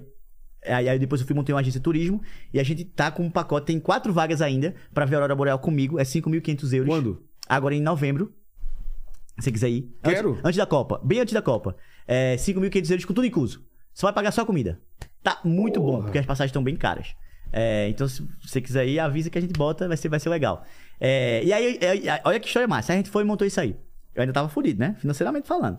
Véi, quando foi agora em 2000 e... Hoje a gente tá em 2022. Dois. 2020, 2021, final de 2021 Tá. eu fui pra Noruega de novo, pela terceira vez. Eu tava bem, né? Eu tava com, com uma, uma grana boa. Primeira coisa que eu fiz, eu peguei nos melhores hotéis da cidade. Aí foi um Radisson que tem lá, pica, hotel massa Foda. lá, foda. Cheguei no hotel, quando abri o quarto, peguei um quarto bonito. Quando abri o quarto, velho, eu comecei a chorar sem, sem querer. Ah! Eu me ajoelhei assim no, no- no- no- na, na cama do hotel. Aí botei a mão assim no, no, do- no colchão da cama. Eu fiz, é real, velho. Aí eu comecei a chorar, chorar. Eu fui até a história, chorar. eu chorava feito uma criança. Eu consegui, meu Deus, eu consegui. Eu disse que eu ia vir aqui e ficar no hotel bom. É muito caro, pô. É 300 euros diário uma porra dessa. É muito dinheiro, velho. Sabe? Eu não tinha Você ficou dinheiro. uma noite só? Não, eu fiquei três noites. Que foda, mano. E aí eu ia fiz a Noruega como patrão. Eu gastei 60 mil reais nessa viagem da Noruega. Peguei o carro, conheci um, um norueguês também que bateu o recorde. Foi pra todos os países do mundo duas vezes. Nossa, não satisfeito, o cara foi De novo, né? Eu tô no caminho, né? Já, fui, já fiz 40 de novo. De Depois já- novo. É, então. É que agora você tá fazendo com mais calma, mais né? calma e Que tal. aí é mais legal, né? Mais legal. Sem pressa. E aí eu sei que foi muito emocionante, sabe? Fazer a Noruega sem olhar conta. Paguei coisa pros noruegueses. Aí você vê um brasileiro que veio do interior pagando conta pro norueguês, sabe? Pagando vinho. É, cara, e, e não é pelo dinheiro, não é pra, porque eu sou melhor. Não, pô. É, é tipo assim, é, é- é- é gratificante, sabe? É uma forma de gratidão, de dizer ao universo, obrigado, obrigado. Porque eu sou muito grato, porque minha Pô, vida mudou. ima- Imagino, né, cara? E você ficou em algum hotel diferente? Tipo, tem aqueles hotéis de gelo, hotel de sal, hotel não sei o Fiquei quê? na Finlândia, num hotel iglu. Que você fica num hotel assim. Pô, aí- você passa um frio do caralho ou não? Não- Não, é aquecido lá dentro. É mesmo? É só, eles botam por fora uma camada, mas dentro é de madeira e tal. Ah, Aí tá. vi a Aurora Boreal também da Finlândia. Puta. É legal. Então É- você viu... você- você- E dá pra filmar legal a Aurora Boreal ou não? Se tiver forte, dá. E se você tiver uma câmera profissional também. Se tiver forte, dá pra filmar no celular tranquilamente. Tá. E se tiver uma câmera profissional, você pega ela fraquinha. Vi no Alasca, que foi a mais forte da minha vida, que foi. É. Faz um ano que eu tava no Alasca. Em janeiro ano 2000. É, um ano e meio. E foi muito forte, né? Vi com o Edel Pontes também, que é um outro mentor meu. Que ele fala de neurociência. Eu sempre tô buscando estar com pessoas inteligentes, entendeu? E viajar com pessoas inteligentes. Eu acho que. É, não é porque a pessoa burra, não burra, né? A pessoa que não tem informação, ela é menor ou maior do que as pessoas. Mas, cara, se tu tem o teu tempo, se tu gastou, investiu tempo, dinheiro, energia pra tu adquirir, adquirir um conhecimento, tu precisa estar perto de pessoas, balão, né? Que, Claro. E viajar perto de pessoas que te ensinem algumas coisas, que te agreguem, né? Pô, tô aprendendo coisa pra caralho com você aqui. Por mais que só esteja eu falando, mas as suas perguntas são inteligentes. A forma que você me olha, a forma que você pega aí no, no- no- na mesa, a sua expressão corporal. Então, tipo, eu tô vendo que você tá confortável, eu tô vendo que você tá gostando do papo. Se não tivesse, você já tava com alguma coisa assim. É, eu aprendi com polonês, né, na, na Polônia, como, como ler as pessoas. Agora fica muito lendo esse livro, Corpo Fala, não sei Sei. o quê. Cara, eu, eu, eu leio pouco livro, não vou mentir não. Eu, eu escuto muito mais audiolivro. Mas eu digo que o meu podcast é a vida. Porque as pessoas que eu conheço, eu tento extrair o máximo delas. Da mesma forma que eu impulsiono elas, eu tento extrair o máximo. Eu escuto a pessoa quando é o momento de escutar. E esse polonês, eu lembro que ele me ensinou tudo. Tipo assim, você tá numa balada. Sei. Aí você tá é, querendo dar em cima de uma menina. Aí você tava dançando e tal, tal, começou a trocar ideia com ela. Primeira coisa que você tem que olhar é o pé. Por quê? Porque o pé é o primeiro indicador se a pessoa tá afim de conversar com você, se ela quer sair da situação. Então, se a, se a menina tiver com os dois pés virados pra você, significa. De frente, assim? De frente. Ou, ou se ela tá de lado e o pé tá assim, Sei. significa que ela quer conversar com você. Se ela tá com o pé pra você e um pé pra fora, significa que ela tá gostando de conversar com você, mas ela precisa sair. Porra! E se ela tá com os dois, velho, papo tá ruim. Tchau. Tchau. Né? Deixa a menina embora. Então, assim, isso serve pra qualquer ser humano, né? É ombro, É, são se- várias coisas. Se for trocar ideia com uma curupira, você Ai, fudeu, né, cara? Que aí ela. né, Aí, aí buga a cabeça. Aí buga né? a cabeça. Fala, tá fino. Tá fino, tá aí. Será que tá aí, não tá aí? Porque virou pé sem, né? E Polônia? Polônia foi legal? É legal. Você legal. chegou em Auschwitz? É, Foi, foi uma experiência bem. é bem pesado, né? cara? pesado. Viu as fotos dos, dos, dos caras? Sim, entrei lá na câmara de gás, né? É, é bem pesado lá. Que, que outro país que você acha que teve uma experiência desse tipo assim, que era que, que é histórica, assim, um lugar antigão? Cara, teve muito lugar, velho. é Muita coisa, mas. é, eu gosto muito de história. Muito, muito, muito. Eu gostei muito de Roma, sabe? É, É, sé- é- é ver a história na sua frente. né? Exatamente. Pô, você, você é? descreveu agora. Dá... E as coisas são gigantes lá, né? é. Aqueles puta coluna, aquela coisa, parece que foi feito pra gigantes, aquelas coisas lá. É, é inacreditável, né? É uma uma das minhas cidades favoritas, né? Roma. Você- É um museu a céu aberto. Total. É, tem o que mais? De, de história assim, cara, o Uzbequistão ali na Rota da Seda, a Sim. Ásia Central, que eu falo, né? Que é Uzbequistão, Tajiquistão, Turcomenistão, né? É, aquela parte da seda ali. É incrível. Tem muita velho. construção antiga também? Tem muita construção antiga, tem umas paradas bizarras com os azulejos, com umas coisas assim que você olha, caralho, velho. O, tem o, o Nego Vai Longe, que é o, um outro Instagram de, de viagem agora, que ele é o primeiro negro que quer conhecer todos os países do mundo. Ah, é? É, que eu, eu que dei a mentoria pra ele, né? Ele me procurou. Cara, eu, quem quiser ajuda pra conhecer os países do mundo, eu tô aqui aberto. Quem quiser quebrar meu recorde, eu tô aqui aberto. Porque, como eu falo, não é sobre conhecer todos os países do mundo, é sobre o processo de você conhecer todos os países do mundo. Então, assim, esse cara me procurou, aí eu fiz uma mentoria com ele. É. E aí, hoje eu tava viajando, já tá no país número 30, eu acho, sabe? mesmo? tem a Nego- Nathalie também. o que é? O Nego- Nego vai longe. O nego vai longe. Vale a pena seguir. Tá fazendo exatamente o que eu, o que eu fazia antes. Entendi. E tem a Nathalie também, né, que é a primeira negra brasileira a conhecer todos os países. Ela tava no Afeganistão agora, saiu na Globo ela agora. É, ela me procurou também. E aí eu disse, ó, vou, vou falar de você. Quando você começar, se tiver engatado, eu vou falar. Porque imagina, todo dia chega uma pessoa, quer conhecer É. todos os países do mundo, me divulga. Às Pô, vezes é fogo de palha. palha. É, exatamente, fogo de palha, pô. Tem que ver se pelo menos fez um cenzinho aí pra. É, exatamente. Aí o Nego Vai Longe, ele me pagou, né? A mentoria, fiz uma mentoria com ele, cobrei pela mentoria. É, porque me pediu não só dicas, mas me pediu um planejamento. Ah, O tá. que eu não fiz, eu, eu Agora você já consegue fazer já o consegui planejamento outra fazer. pessoa. E aí eu, e eu passei não só o planejamento, como todos os meus contatos. O pessoal que faz visto, as agências. Então, assim, Ah, tem esse lance do visto É. também, cara. é. Isso não te barrou em nenhum lugar de não ter visto, não conseguir visto pra entrar? Cara, teve alguns lugares que foi difícil, né? Teve o- os vistos do Japão, Por exemplo, o visto do Japão você só consegue é, tirar no seu país de origem. Eu tive que ir lá no Taiwan. Eu fui primeiro em Hong Kong e não consegui. Fui pro Taiwan, implorei pra mulher, chorei na frente dela e tal. Ela foi, abriu exceção pra mim. Porra, que legal. E o da Argélia também só pode tirar no seu país de origem. Eu fiz amizade com alguns embaixadores e um dos embaixadores, um dos embaixadores, é, pediu pro embaixador da Argélia dar esse visto pra mim e eu fui lá e, e- e fez também. Então assim, é, aí tem visto da Coreia do Norte, a Arábia Saudita que era difícil, agora tá mais fácil. Tá. Tem muito, mas o passaporte brasileiro é muito forte, cara. É? A gente entra em 170 países sem visto ou com visto on, on arrival. Olha só. Então são basicamente 30 países aí que você vai ter alguma complicaçãozinha de boas. E uns 5 que vai ser foda. Mas, por exemplo, pra entrar na Inglaterra, como você fez o visto? É on arrival. Ah, é? É, É mesmo? É. E foi tranquilo? foi tranquilo. Ah. Quanto mais você vai pegando carimbo, mais vai- ficando mais tranquilo. E a né? galera vê que você não vai querer ficar lá pra trabalhar. É, né? Você exatamente. Só tá de passagem é, mesmo. né? exatamente. E lá é caro também, né? É. Caro pra caramba. É caro. Fala aí, Lênis. O Paquito tem uma pergunta aqui. Duvido. É, eu tinha pensado uma resposta pra você que rimaria com isso, mas eu não, não vou falar, tá bom? Nem entendi o que ele Eu falou. também não, tá muito É, engraçado. vamos lá. É, o- a galera perguntou aqui dos ata- ataques que você sofreu por estar viajando na pandemia. Aham. Como é que foi lidar com isso? Você, você viajou na pandemia, Uhum. mas você ia em lugar onde podia entrar? Como que era? Como que você... Cara, eu ia. Porque tava dá- muito lugar fechado, né? Eu ia onde dava pra ir, né? México tava aberto, o que mais? O que, que você é, viajou? Fiz Noruega, que foi uma sessão que não dava pra ir, eu cheguei lá e deixaram eu entrar. Tá. Fiz França, fiz Inglaterra, passei 14 dias trancado numa casa lá da Inglaterra pra poder entrar. Então, assim, Putz. Eu precisava viajar, né, velho? é. É, é meu trabalho, né? Claro. Era meu trabalho estar viajando. Hoje em dia, eu não preciso estar mais em tanto movimento pra poder Mas naquela época você tinha que estar em movimento. Precisava, então assim, era a forma que eu tinha de, ganhar- de- de fazer meu trabalho. Mas eu entendo também a revolta, muitas pessoas perderam parentes e tal, mas eu, eu ia me cuidando, né? Eu ia com Claro, máscara né? e tal. É, sempre fui a favor da vacina, né? Sempre falei, né? A gente não pode negar a Você ciência. se vacinou fora, então? Vacinei nos Estados Unidos. Tá. É. Tem Você até vacinou até antes, então. é, vacinei, fui uma das primeiras pessoas a se vacinar lá, tá nos Estados Unidos, vacinei. É, mas eu recebi muito ataque. Até hoje eu recebo ataque, né? É, qualquer coisa que você fazer na, na sua vida diferente, recebe ataque. Agora mesmo, que eu tô mais nessa pegada empreendedora, é, tô falando de, de, de desenvolvimento pessoal, tô falando. Porque é o seguinte: a viagem de volta ao mundo foi a parte que eu tinha de abstrair, de distrair a experiência do mundo, certo? Certo. Chega uma hora que você quer compartilhar essa experiência. Claro. Muitas vezes de forma gratuita e outras vezes de forma paga. Como qualquer é, seu stand-up. Se você vai fazer stand-up, você paga pra ver seu stand-up, pô. Tá ligado? Você teve a sua criatividade de criar o roteiro lá e lá e fazer o stand-up. É. Então, porra, se eu tenho um curso pra vender, eu não tenho vergonha de vender um curso na internet. Cara, eu tô vendendo o melhor curso que existir, porque eu sei que fui eu que fiz, Um entendeu? curso sobre o quê? Eu ensino as pessoas a como serem nomes digitais, como que elas podem ganhar dinheiro através da internet, como é que elas podem... Porque é o seguinte, no Brasil, você tem três saídas. O Brasil tá muito caro. Eu fui no mercado, fazia tempo que eu não ia no mercado. né? Fui no mercado ali, comprei um negocinho de whey, deu 100 reais, pô. É, Cinco iogurte de whey. Que é isso, velho? Sabe? Tá muito caro, certo? Eu fico pensando, pô, como é que a galera consegue viver aqui com 10 mil reais?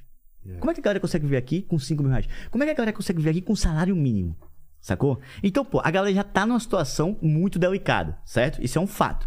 Tem três saídas. A primeira saída, ou você vai sair do país, certo? Você vai vender o que você tem e você vai pegar suas coisas e vai pra uma Inglaterra, os Estados Unidos, vai tentar ganhar vida fora como imigrante, vai se lascar de trabalhar, vai ralar pra caramba, mas vai dar certo. Anderson, por que vai dar certo? Porque a maioria das pessoas que eu conheci fora do país deram certo e foram assim. Ponto. Quer você goste ou quer você não goste, é um fato, é estatística. Segunda opção, você vai reclamar. A pessoa vai reclamar que tá ruim, que não dá pra viver com dois mil reais, que não dá pra viver com cinco mil reais, que não dá pra ter uma vida confortável, que não sei o quê. E, e vai, vai me xingar, vai xingar você, vai xingar o povo, vai xingar, vai xingar a pessoa rica, vai ter raiva do rico. Até o rico que trabalhou também vai ter raiva, vai ter raiva do povo, vai ter raiva de todo mundo. Esse cara vai ser o revoltadinho na internet, que vai revoltar de tudo, que vai, vai xingar todo mundo. Essa é a segunda opção. Vai mudar alguma coisa na sua vida se você tiver a segunda opção? Não, porque você tá só reclamando, não vai mudar nada. E a terceira opção, que é a que eu falo, é justamente essa: é você buscar uma forma de você ter uma outra fonte de renda. Porque se você já ganha, vamos dizer lá, 5 mil reais, para você mudar de vida ou melhorar a sua vida, você precisa ganhar mais. Como é que você vai ganhar mais se você não tá fazendo nada para ganhar mais? Então a internet hoje, ela te proporciona uma forma de você ter uma fonte de renda extra. Não, você não vai ficar milionário com a internet. A probabilidade disso acontecer é baixa. Mas você tem probabilidades altas sim de conseguir renda extra. E é isso que eu falo, entendeu? Porque a internet é a forma mais democrática. Qualquer pessoa com acesso à internet consegue estudar e virar um gestor de tráfego, virar um editor de vídeo, virar um copywriter, virar é, um, um bom comunicador, um social media, aprender sobre redes sociais. Então, assim, tem uma infinidade de profissões no mercado digital hoje que te permite ganhar pelo menos mais 1.500 reais por mês trabalhando de casa. E isso vai te dar não só a liberdade geográfica de trabalhar remoto de qualquer lugar do mundo, mas vai te dar liberdade financeira, que você vai ganhar mais grana, você vai poder pegar mais clientes, vai te dar liberdade de tempo, você passar mais tempo com a sua família. Então, assim, vai te dar liberdade espiritual, você vai começar a ter paz de espírito, vai poder ir pra uma igreja ou pra outra- outras coisas, meditar, o que quer que seja. Então, velho, eu sei que o que eu vendo não é é, charlatanismo, algo do tipo, porque sou eu que tô vendendo. É um cara que tem uma trajetória, é um cara que passou por isso, é um cara que vive isso. Então, é, quando eu recebo muito ataque, é, às vezes você fica com raiva, mas aí, esses últimos dias, eu criei uma teoria, que é o seguinte. Toda vez que alguém te atacar, se você ganha dinheiro com a internet, se você faz seu podcast, ou se eu faço meu negócio e algum hater te atacar, você não pode ficar com raiva. Sabe por quê? Porque, cara, se eu chegar pra, pra você hoje, Lene, e disser assim, Lene, eu vou te dar 200 mil reais por mês pra tu ter um Instagram e tu vai ficar recebendo reclamação o tempo inteiro. Tu vai ganhar 200 mil reais pra tu ver o povo te xingando. Tu ia querer? Ah, depende do xingamento. Ah, não, cara. Cara, Claro que eu. 200 mil reais pra Claro tu... que eu vou querer, velho. Ninguém vai dar, ninguém vai Porque bater ninguém, em você. ni- Ninguém me, ninguém me xingar e não ganhar nada. Eu... É exatamente. Pode xingar. Cara, é exatamente isso. Os xingamentos dos haters da internet, eu tenho que agradecer a eles. Eu tenho que ser grato. Porque eles é o ônus do meu trabalho. É. O ônus do meu trabalho é ter o xingamento. Pra que eu ganhe uma boa grana. Porra, senão, se eu, se eu quiser ganhar 10 mil reais por mês, vou ganhar. Vou ter menos xingamento, vou. Mas, porra, sabe? É proporcional. Então. Depois que virou essa chave na minha cabeça, eu não tenho problema. Deixa o povo me xingar, deixa o povo me xingar, porque eu sei da minha verdade, sabe? E o, o pessoal tá xingando aí? Não tá, né? No chat? não, não, até que não. Até que não. Até que não. Aí você me quebra, né, Lene? Mas, ó, a, a, a Elisa, ela pediu pra você contar. que Você teve uma situação na Líbia, parece que, que você passou por um, por um problema, né? Rapaz, ao essa, essa, essa é antiga, viu? E aí, Essa, seguidora? essa manja, né? Essa manja. Dentro desse assunto, né? Porque parece que você só foi liberado porque você era brasileiro, coisa e tal. Se você tem alguma história pra contar do- nesse, né, igual a essa também, pelo fato de ser brasileiro, assim, algum lugar que você foi. Mas na Líbia o que que rolou? Cara, a da, a da- o da Líbia é interessante, né? Porque eu tava da Tunísia, eu tive que. Como é que eu posso falar? É, buscar uma nova alternativa pra poder entrar em um país em guerra. Essa alternativa é que um cara tinha um, um negócio na embaixada da Líbia, na Itália, conhecia não sei quem, e ele me pediu mil euros pra poder conseguir fazer esse visto pra mim. Aí esse cara foi lá, falou que o embaixador, o embaixador fez o visto pra mim. Fui buscar em Roma o visto, voltei pra Tunísia. Aí quando chegou na Tunísia, eu fui entrar na Líbia com, é, com o dinheiro da Tunísia. E era um crime, eu tinha que trocar por euro. Ah, é um crime? Era um crime. Eu não sabia que não podia embarcar com a porra do dinheiro. Mano. Na, naquela época era um crime. Cara, quando eu cheguei, o cara. O, o- eu acho que o cara tinha um radar. O policial tinha um radar, não é possível. Aí olhou pra mim e fez. Salinha. Isso no check-in, tá? An- antes de passar do raio-x, no check-in, na área comum do aeroporto. Aí eu fiz, mas por quê? É, cartão de embarque. Aí eu, tá aqui, que eu já tinha feito check-in. Acho que ele esperou fazer check-in pra pegar. É, tá indo pra onde? Pra Líbia. Tá, entra aqui na sala. Tá com dinheiro da Tunísia aí? Tô. Isso aqui é crime. Você pode ser preso agora. Aí eu fiz, fudeu, não é possível, velho. Aí eu fiz, eu não sabia, não sabia, não sabia. É, não sei o que, passaporte. Aí quando eu puxei o passaporte, é. República Federativa do Brasil. Brasil? Sim. Pelé! Pelé! Aí eu, Pelé, Pelé, ô, futebol, é, yes, fut- futebol, futebol, Pelé. Aí eu, oh, ok, ok, my friend, no problem. Take your money, take your money, go, change, change, euro, euro, euro, and back. Porra. Aí vai lá, troca por euro e vai-se embora. Aí eu, Pelé te graças, salvou, cara. Pelé, muito obrigado, Até Pelé. hoje, cara, o Pelé é é conhecido É ainda. muito, velho. Que é absurdo. muito. Tem mais algum lugar que o fato de ser brasileiro também te salvou? É... Você leva a camisa da seleção? Eu levava, eu levava. Hoje em dia mais não, né? Mas cara- o Cafu cara- autografou uma camisa pra mim, É? conheci o Cafu lá no negócio do Catar e tal. Pô, Cafu, cara super gente boa, super humilde, né? Cara que merece ter, ter conquistado tudo que ele conquistou. Então foi legal. porra. E teve algum Você outro? já chamou o Cafu pra cá? Não, a gente chamou já ou não? Eu mandei um, mandei um recado pro assessor dele, tô aguardando a resposta. Ô, Cafu, vem pra cá, Cafu. Vou Faz mandar- a ponte pra nós Vou, vou mandar uma mensagem pro Cafu. Boa, boa. E outro, teve outro, um, outro país que você, por ser brasileiro, saiu de uma situação? Ah, teve vários, né? Na, na hora da Síria, lá também, na hora de entrar na Síria, né? Tava com a camisa do Brasil, os caras tacavam com a arma, aí baixaram a arma. Ah, Brasil, deram tchau. Sempre, ah, no visto do Paquistão, o cara não queria dar o visto, não queria dar o visto, o assessor do, do embaixador. Aí o visto fala com o embaixador, não deixa, não deixa emburaquinho na sala do cara, o cara viu, ah, Brasil, vê a camisa do Brasil. Porque eu emburacava na, na, na, na, na sala dos outros, porque é o seguinte, eu era desesperado, pô. Ou eu conseguia o visto, ou eu não ia conseguir meu objetivo. É. Então eu fiz a- a- a- vários atos de desespero. Como, por exemplo, invadir a sala do embaixador numa embaixada. Invadir? É, o cara ah, não vai falar com você, vai, olhando no embaixador e não vai, não vai, eu fui, o cara querendo me puxar. Eu pus, pus, pus, aí mostrei a camisa, ah, Brasil, aí começou, entendeu? Então, assim, pô, saí do microfone de novo, né? Sou muito. O desespero te levou a conseguir É, as coisas. O desespero me ajudou, velho. Manda, Leni. Paquito, tem mais uma aí, Paquito? Tenho, ó. É, perguntaram aqui se tem algum costume de outro país que você gostaria que existisse no Brasil. Hã? Um costume de outro país que eu gostaria que Ah, existisse no. Brasil. Ah, Tá.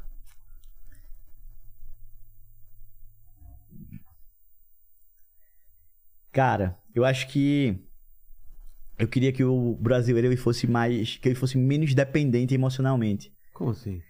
Por exemplo, você vai numa Suécia da vida, você não vê uma carreata política com gente em cima de um trio elétrico pulando atrás de um Ah, político. o pessoal não é apaixonado É. pelas coisas e dependente de política. Dependente emocionalmente, sabe? Entendi. Tipo, você vai no interior da vida, o político asfalta a tua rua, tu, tem uma, tu cria um laço de emoção com o cara que o cara fez só a obrigação dele, É. sabe? Eu queria que o brasileiro fosse, que esse costume de independência, né?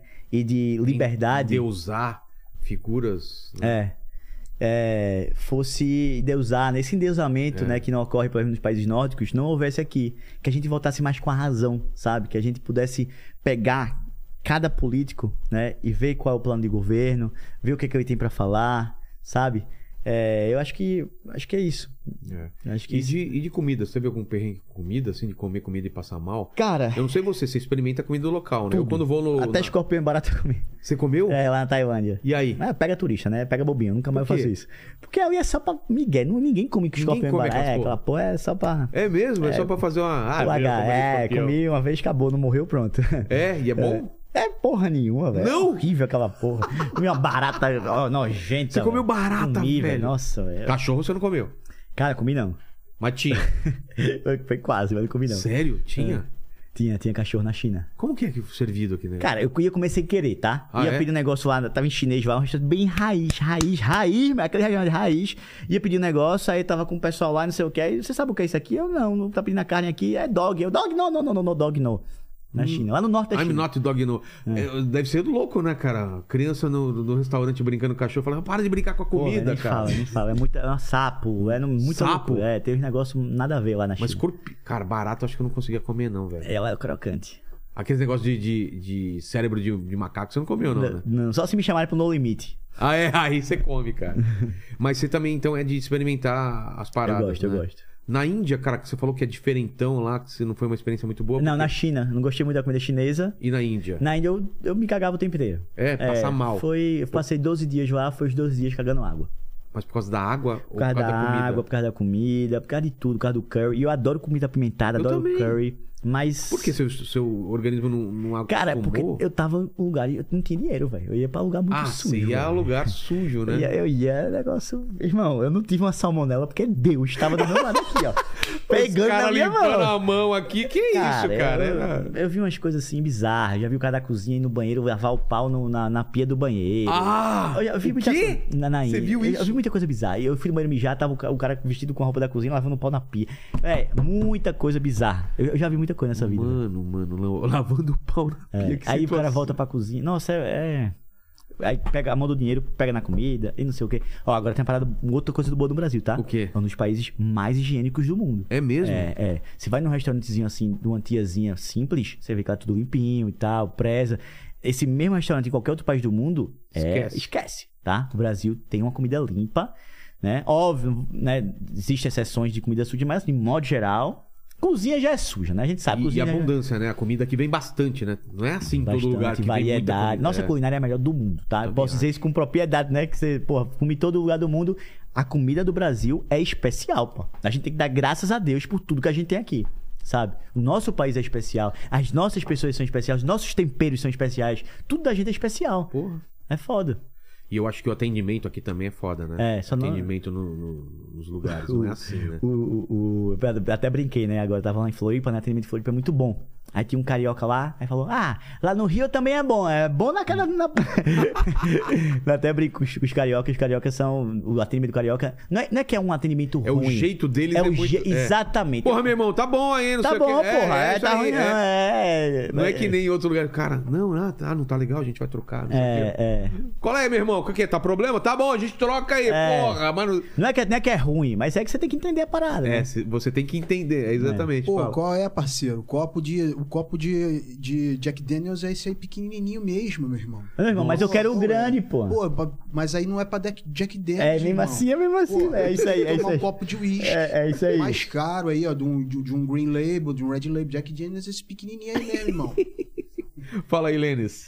O pessoal tá pedindo aqui para o tatuadores é, de negócios, mas teve mais umas, umas outras pessoas que pediram aqui para você contar ah, sobre o Freezing Fox. Tá, é o. É, o, é a parte do, do- da, da, da coleção de NFT. É o seguinte: essa, essa, essa história é legal também, que é uma, uma outra conquista, né? Que aí eu falo que mais não é nem sobre mim, é sobre a tribo. Ah, depois que eu viajei tudo isso e tal, eu conheci pessoas interessantes. Conheci o Bassalo, que é um tatuador, o tatuador que fez aqui meu, meu goril e tal, lá na. Ele mora lá em Atlanta. Um beijo pra você, meu lindo, pra você, pra Georgia, é, pra todo mundo aí. É, e conheci o Felipe, né, que mora hoje em Nova York, Charlotte, e, e morava em Charlotte, né? Mais um beijo pra, pro Felipe, pro Lucas, irmão dele, e pra toda a família. É, cara, eu conheci esses caras nos Estados Unidos, achei os caras super diferenciados, fora da caixa. E, e aí os caras viraram meu sócio, né? Aí eu, eu- eu tive a ideia do seguinte, cara, é, começou esse, esse trend de NFT, né? NFT, NFT, NFT. E eu vendo essa porra dessas NFT, é só uma porra de uma arte digital, velho. É. Qual, qual é o sentido disso? Você compra, Neymar paga não sei quanto, qual é o sentido disso, né? Gente começou a pesquisar mais. Fiz, cara, isso dá pra melhorar isso aí, velho. Dá pra melhorar, dá pra melhorar, isso aí não, né? E aí eu fui buscar, mais uma vez, o lado empreendedor lá dentro. E se a gente usasse essa arte digital como acesso a um grupo de mastermind e, e que desse eventos para as pessoas duas vezes por ano. E nesse grupo, nesse evento, a gente fizesse inserção e compartilhasse experiências, tipo eventos mesmo, tipo Sei. palestra. Pô, e se a gente fizesse, que agora faz 3 mil, 4 mil, e agora faz aleatório, né? Com robô, sai qualquer imagem. E aí se a gente fizesse isso à mão e fossem só 196? Não vai ter 197, não. São 196 países, cada eh, país vai ser uma arte. E aí o Bassal, aí eu chamei o Bassal, que é artista, pra desenhar, e chamei o Felipe, que é o gênio, o cara mais foda que eu conheço, que entende de cripto, né? Que é o criptomestre que é o Felipe, que virou meu sócio. E a gente montou. Eu entrei com a parte do marketing, né? E o Bassal entrou com a parte da arte e o Felipe entrou com a parte de, de- de operacionalizar o negócio, colocar no OpenSea, que é aquele site que vira NFT, fazer tudo. E a gente começou e hoje a gente é a coleção, era o prime- a, a coleção com o maior valor transacionado do Brasil. Ah, é? É, e agora parece que perdeu pra algum aí que, que. Mas a gente fica variando entre primeiro e segundo. É, coleção com o valor mais tran- é, maior transacionado do Brasil. A gente transacionou mais de o quê? Da 80 Ethereum, não sei quanto é que tá o Ethereum hoje, mas chegou a quase um milhão de reais já transacionado, graças a uma coleção de NFT. Só que tem um valor intrínseco, ou seja, as pessoas compram NFT, não é só arte, as pessoas compram a comunidade. É o ingresso pra outro, pra um outro mundo. Exatamente. E aí, todo, é, de domingo, de 15 em 15 dias, a gente faz o hot seat. Então a gente pega, por exemplo, que é PHD economia, bota pra dar, dar aula pra galera da, da comunidade. Entendi, Entendeu? entendi. Pra ensinar coisas de economia, ensinar como você organizar seu tempo. Então, assim, é super útil, velho. Você compra uma parada. E se você não quiser mais fazer parte da comunidade, você vende e recebe o dinheiro de volta. Então, assim. É, é muito massa isso. E a gente, a gente ganha na transação, né? A gente ganha 2% do valor transacionado, que é o, que é o royalties, teoricamente, Entendi, do criador. Então, foi isso que a gente criou e a gente abriu vaga, só que assim, não é ter só o dinheiro. Por exemplo, você eu deixaria entrar, claro, né? Você é o Vilera, você tem todo o know-how. Mas sei lá, pega um cara que quer- lavar dinheiro, quer botar em cripto, eu não vou deixar o cara entrar. Eu vou buscar, a gente busca a história do cara, a gente vai Ah, fazer uma tá. entrevista, porque é uma família, velho. Eu não vou deixar qualquer pessoa entrar na minha família, entrar na minha casa, sabe? A gente não vai deixar. Então, as pessoas fazem um application, né? É, quem quiser entrar no Instagram é Freezing Fox World Society, né? Tá- Pode até botar no, no chat aí, Bassal. É, e a pessoa vai, ó, quero entrar, quero participar. O que é que você faz? Ah, pô, eu não vou dizer o que eu faço. Já tá fora. A gente quer saber de onde você vem, como é que de onde é que vem seu dinheiro. Porque, pô, imagina se daqui a 10 anos ou daqui a 2 anos descobre, ah, tinha um cara lavando dinheiro na comunidade do Anderson. Porra, Entendi. entendeu? Então, é basicamente isso. A gente usou NFT pra uma coisa boa. Saquei. Ó, o, o- a Graça Maria Oliveira mandou aqui, Anderson, sou fã e te acompanho desde os mais ou menos 100 países. Me emocionei algumas, eh, algumas vezes e o que mais chorei foi o transporte do dólar. Eh, fala, fala só uns trechos dessa sua emoção. Transporte do Meu dólar. cachorro se chama dólar. Ah, tá, não tava entendendo. É, foi, foi foda. Meu cachorro tem 50 quilos, nenhuma companheira queria transportar, né? Um cachorro muito pesado. A gente teve que improvisar uma caixa de madeira. Aí, aí falou com a TAP, aí a TAP desenrolou lá e levou o cachorro. Foi 12 horas, o cachorro destruiu a caixa. É, chegou super estressado em Portugal. É, foi, foi bem, bem, assim, doloroso pra ele, sabe? Mas graças a Deus tá bem, tá, tá em Portugal, tá tranquilo, tá com meus pais. Mas foi um momento assim que a gente achou até que ele poderia morrer, sabe? É mesmo? É, porque Ele vai no. Ele vai, vai numa onde, caixa no badeiro no porão e sem comer e tal. É bem. Putz, e, e vai com. Ele vai dormindo ou não? Não, vai agitado lá, rasgando Nossa, tudo. É horrível. cara, que deve ser estressante mesmo. É. Vamos mandar o Paquito assim pra ver se ele. Não é? Uma viagem de 300 dias, assim. Que, né? que raça que é? É um canicoso. Vê pra gente se tem foto dele aí. Tem, tem foto no seu Instagram? Tem. Ah, então pega aí, por favor, a gente mostra aqui na câmera, na câmera de cima. Fala aí, Lênis. Ó, e a Nayane Marinho, ela falou aqui, ó, acompanho o Anderson desde que ele começou a viajar pelos 196 países e com a história dele me motivei a dar ah, o primeiro passo para expandir a minha mente e conhecer outros lugares. Olha Pô, só. que cara. massa, velho.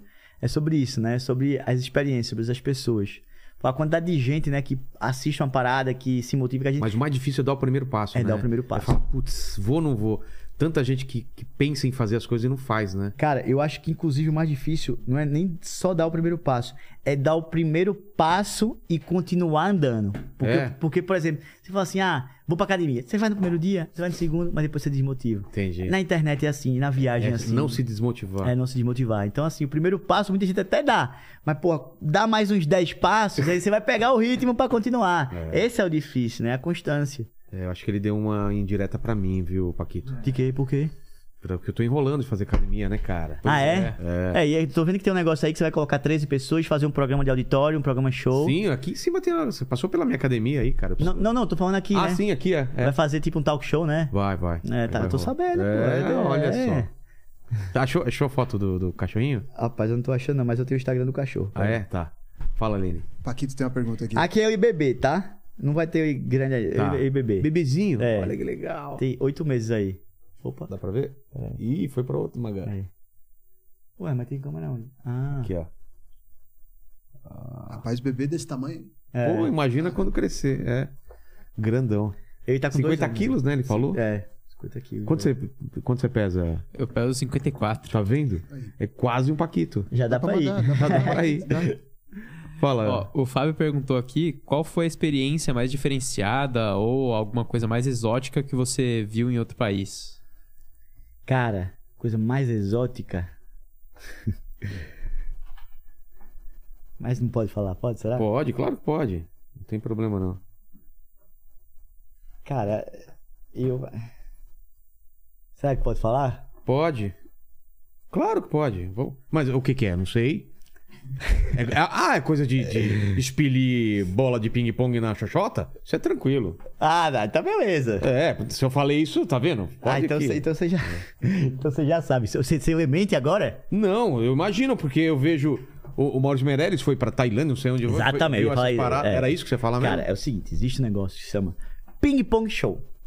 Aí você vai, porra, Ping Pong Show? Porra, eu acertei mesmo. Acertou. Na eu hora. pensei numa coisa exótica, já pensei Na nesse- lata, É. na lata. Você acertou na lata. Pô, ping-pong show. Aí você vai, pô, esse ping-pong show. Ah, ping-pong show, ping-pong show. A gente foi nessa porra desse ping-pong show. Chegou lá, tem um palco. E tem uma plateia. Aí nesse palco, aparece alguma mulher pelada. Tá. Uma- Como que é o palco? Eu quero imaginar. É uma É um plateia... palco de stand-up. Imagina, Tá, um palco tá de stand-up. Agora, tá você, agora você se, se localizou, né? Imagina você chega no stand-up, um palco de stand-up, aí chegou uma mulher pelada, Tá. uma floresta amazônica e atlântica. Ah, peludona. É, peludona, certo? Teta caída. Até tinha caído e tal. Sim. E algumas vezes é, tem o, né, o, o transexual também, né? Também. Às vezes aparece lá. Aí vamos falar da mulher, né? Chega Tá. lá a mulher, ela começa a introduzir objetos diferentes na vagina dela. Por e exemplo? começa, por exemplo, uma bolinha de ping-pong. Começa bem inocente. Tá, Depois, colocou a bolinha de ping-pong. é. Depois, Pá, uma jujubinha. Jujubinha. Pá. Depois, uma canetinha. Depois, um copo.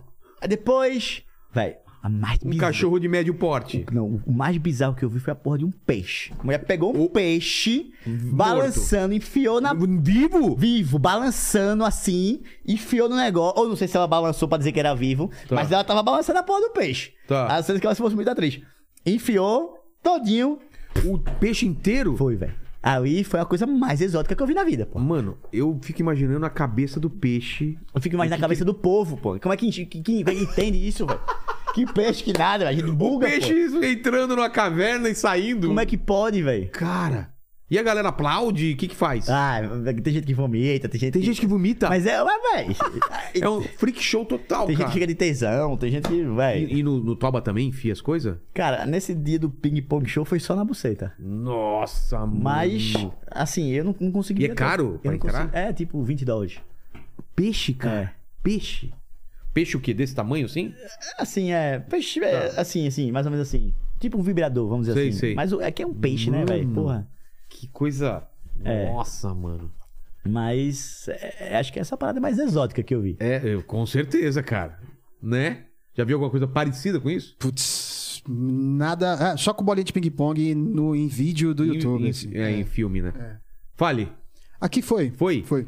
Anderson, muito obrigado pelo papo. Eu Tem alguma história que faltou que você lembrou que seja legal contar? Cara. Vamos para as três perguntas finais. É, acho que pode, pode ir para as perguntas. Vamos finais. lá, então. A gente tá falando da sua carreira, da sua história de vida, que é maravilhoso, cara. Você realizou seu sonho e tá realizando o sonho de várias pessoas. Mas olhando pra trás, na, na sua vida, qual foi o momento mais difícil que você passou? Qual foi o ponto baixo, o momento que você fala, caramba, O momento mais difícil que É. eu passei, cara, sem sombra de dúvidas, foi o dia que eu tava lá na, na minha kitnet, lá na comunidade, que eu tava, que eu tinha 300 reais no bolso, né, pra pagar aluguel, eu paguei aluguel, comprei um monte de biscoito, cada biscoito era um dia de comer, e eu disse, não tenho saída, velho, eu preciso arrumar uma saída pra minha vida, era, era, tipo assim, o meu apartamento era o tamanho desse estúdio aqui, só, até aqui, ó, o banheiro Tudo. com tudo, tudo, tudo, tudo.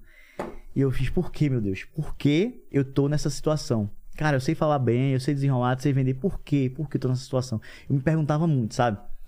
E a vida me mostrou o porquê, sabe? Então acho que esse foi o o momento mais difícil da minha vida. Pô, então por isso que te pegou pra caramba o lance da bolacha do- da molecada É. dividida em seis pedaços Foi. lá. E, Aí me pegou muito. pô. A, te- a segunda pergunta é o seguinte: iremos morrer um dia, espero que demore muito tempo, mas esse vídeo vai ficar pra sempre aqui na internet. O pessoal que voltar daqui 302 anos pra ver quais seriam suas últimas palavras. Qual seria seu epitáfio, sua frase de lápide? Cara, as últimas palavras. Uma frase só? É. Não, pode ser um mais do que um. Eu posso dizer o seguinte: é... a vida ela é curta. Isso é um fato, né? A gente vive aí aproximadamente 70, 80 anos de idade. Faça dessa sua vida um filme. E todos os dias você saia de casa predestinado a gravar um take desse filme. Ou seja, faça a sua vida interessante. Por quê? Ah, Anderson, mas a minha vida não é interessante. Então faça você uma pessoa interessante que a sua vida vai ser interessante. Eu acho que é isso. né? É viver com liberdade. Entendi. E a terceira pergunta, se você tem uma dúvida, você vai pra tanto país, tanta cultura diferente, cara. Você se faz alguma pergunta, algum questionamento? Você tem? Eu acho que, pô, velho. Por que a ambição do ser humano é tão grande a ponto de é, dizimar a vida de várias pessoas em prol de- da, da, da ambição do ser humano, sabe? É, assim, por que a ambição? Por que o, o ser humano tem uma. Eu acho que não é nem ambição, que ambição é uma coisa boa, acho que é a ganância. Porque a ganância do ser humano ela chega ao ponto de não se importar com a morte de milhares de pessoas em várias situações, como por exemplo uma bomba nuclear, como por exemplo esse tipo de coisa. Eu fui lá no, no, lugar onde solta bomba nu- nuclear e, velho, um botão lá acabou o mundo, sabe? É. Eu fui nesse lugar, eu vi o botão, eu, eu apertei o botão lá na simulação lá na Ucrânia, É né? mesmo? na época da, da União, Soviética. Então, assim, pô, por que, velho? Por quê? É isso que eu não consigo entender. Por que, por que as pessoas são tão ruins, sabe? Isso que ainda me. me é o meu questionamento, eu ainda A não maldade entendi. na- nas É. pessoas, né? Também não tem resposta Se é algo pra isso. genético, se é algo de criação, se é algo né, patológico. Cara, o que é isso, né? Exato. Bom, obrigado demais pelo papo. Essa resposta eu não tenho. Espero que vocês respondam nos comentários. Não é pequeno Lene e grande Paquito. Exato. Qual é a mensagem que o pessoal tem que colocar? Qual é a frase, a ah, palavra? eu que o colocaria pessoal- peixe vivo. Coloca peixe vivo na, na, na descri- na- aqui nos comentários, que a gente sabe que você sabe que você chegou até o final. Então, se você chegou até o final desse vídeo e você sabe do que a gente tá falando do peixe vivo aí, quem não chegou até o final não vai saber. vai então saber. escreva É. peixe vivo e a gente sabe se você chegou. Valeu, gente. Se inscreve no canal e fiquem na paz. Valeu, Anderson. Amém. Valeu, Obrigado, pessoal. valeu, galera. Até mais.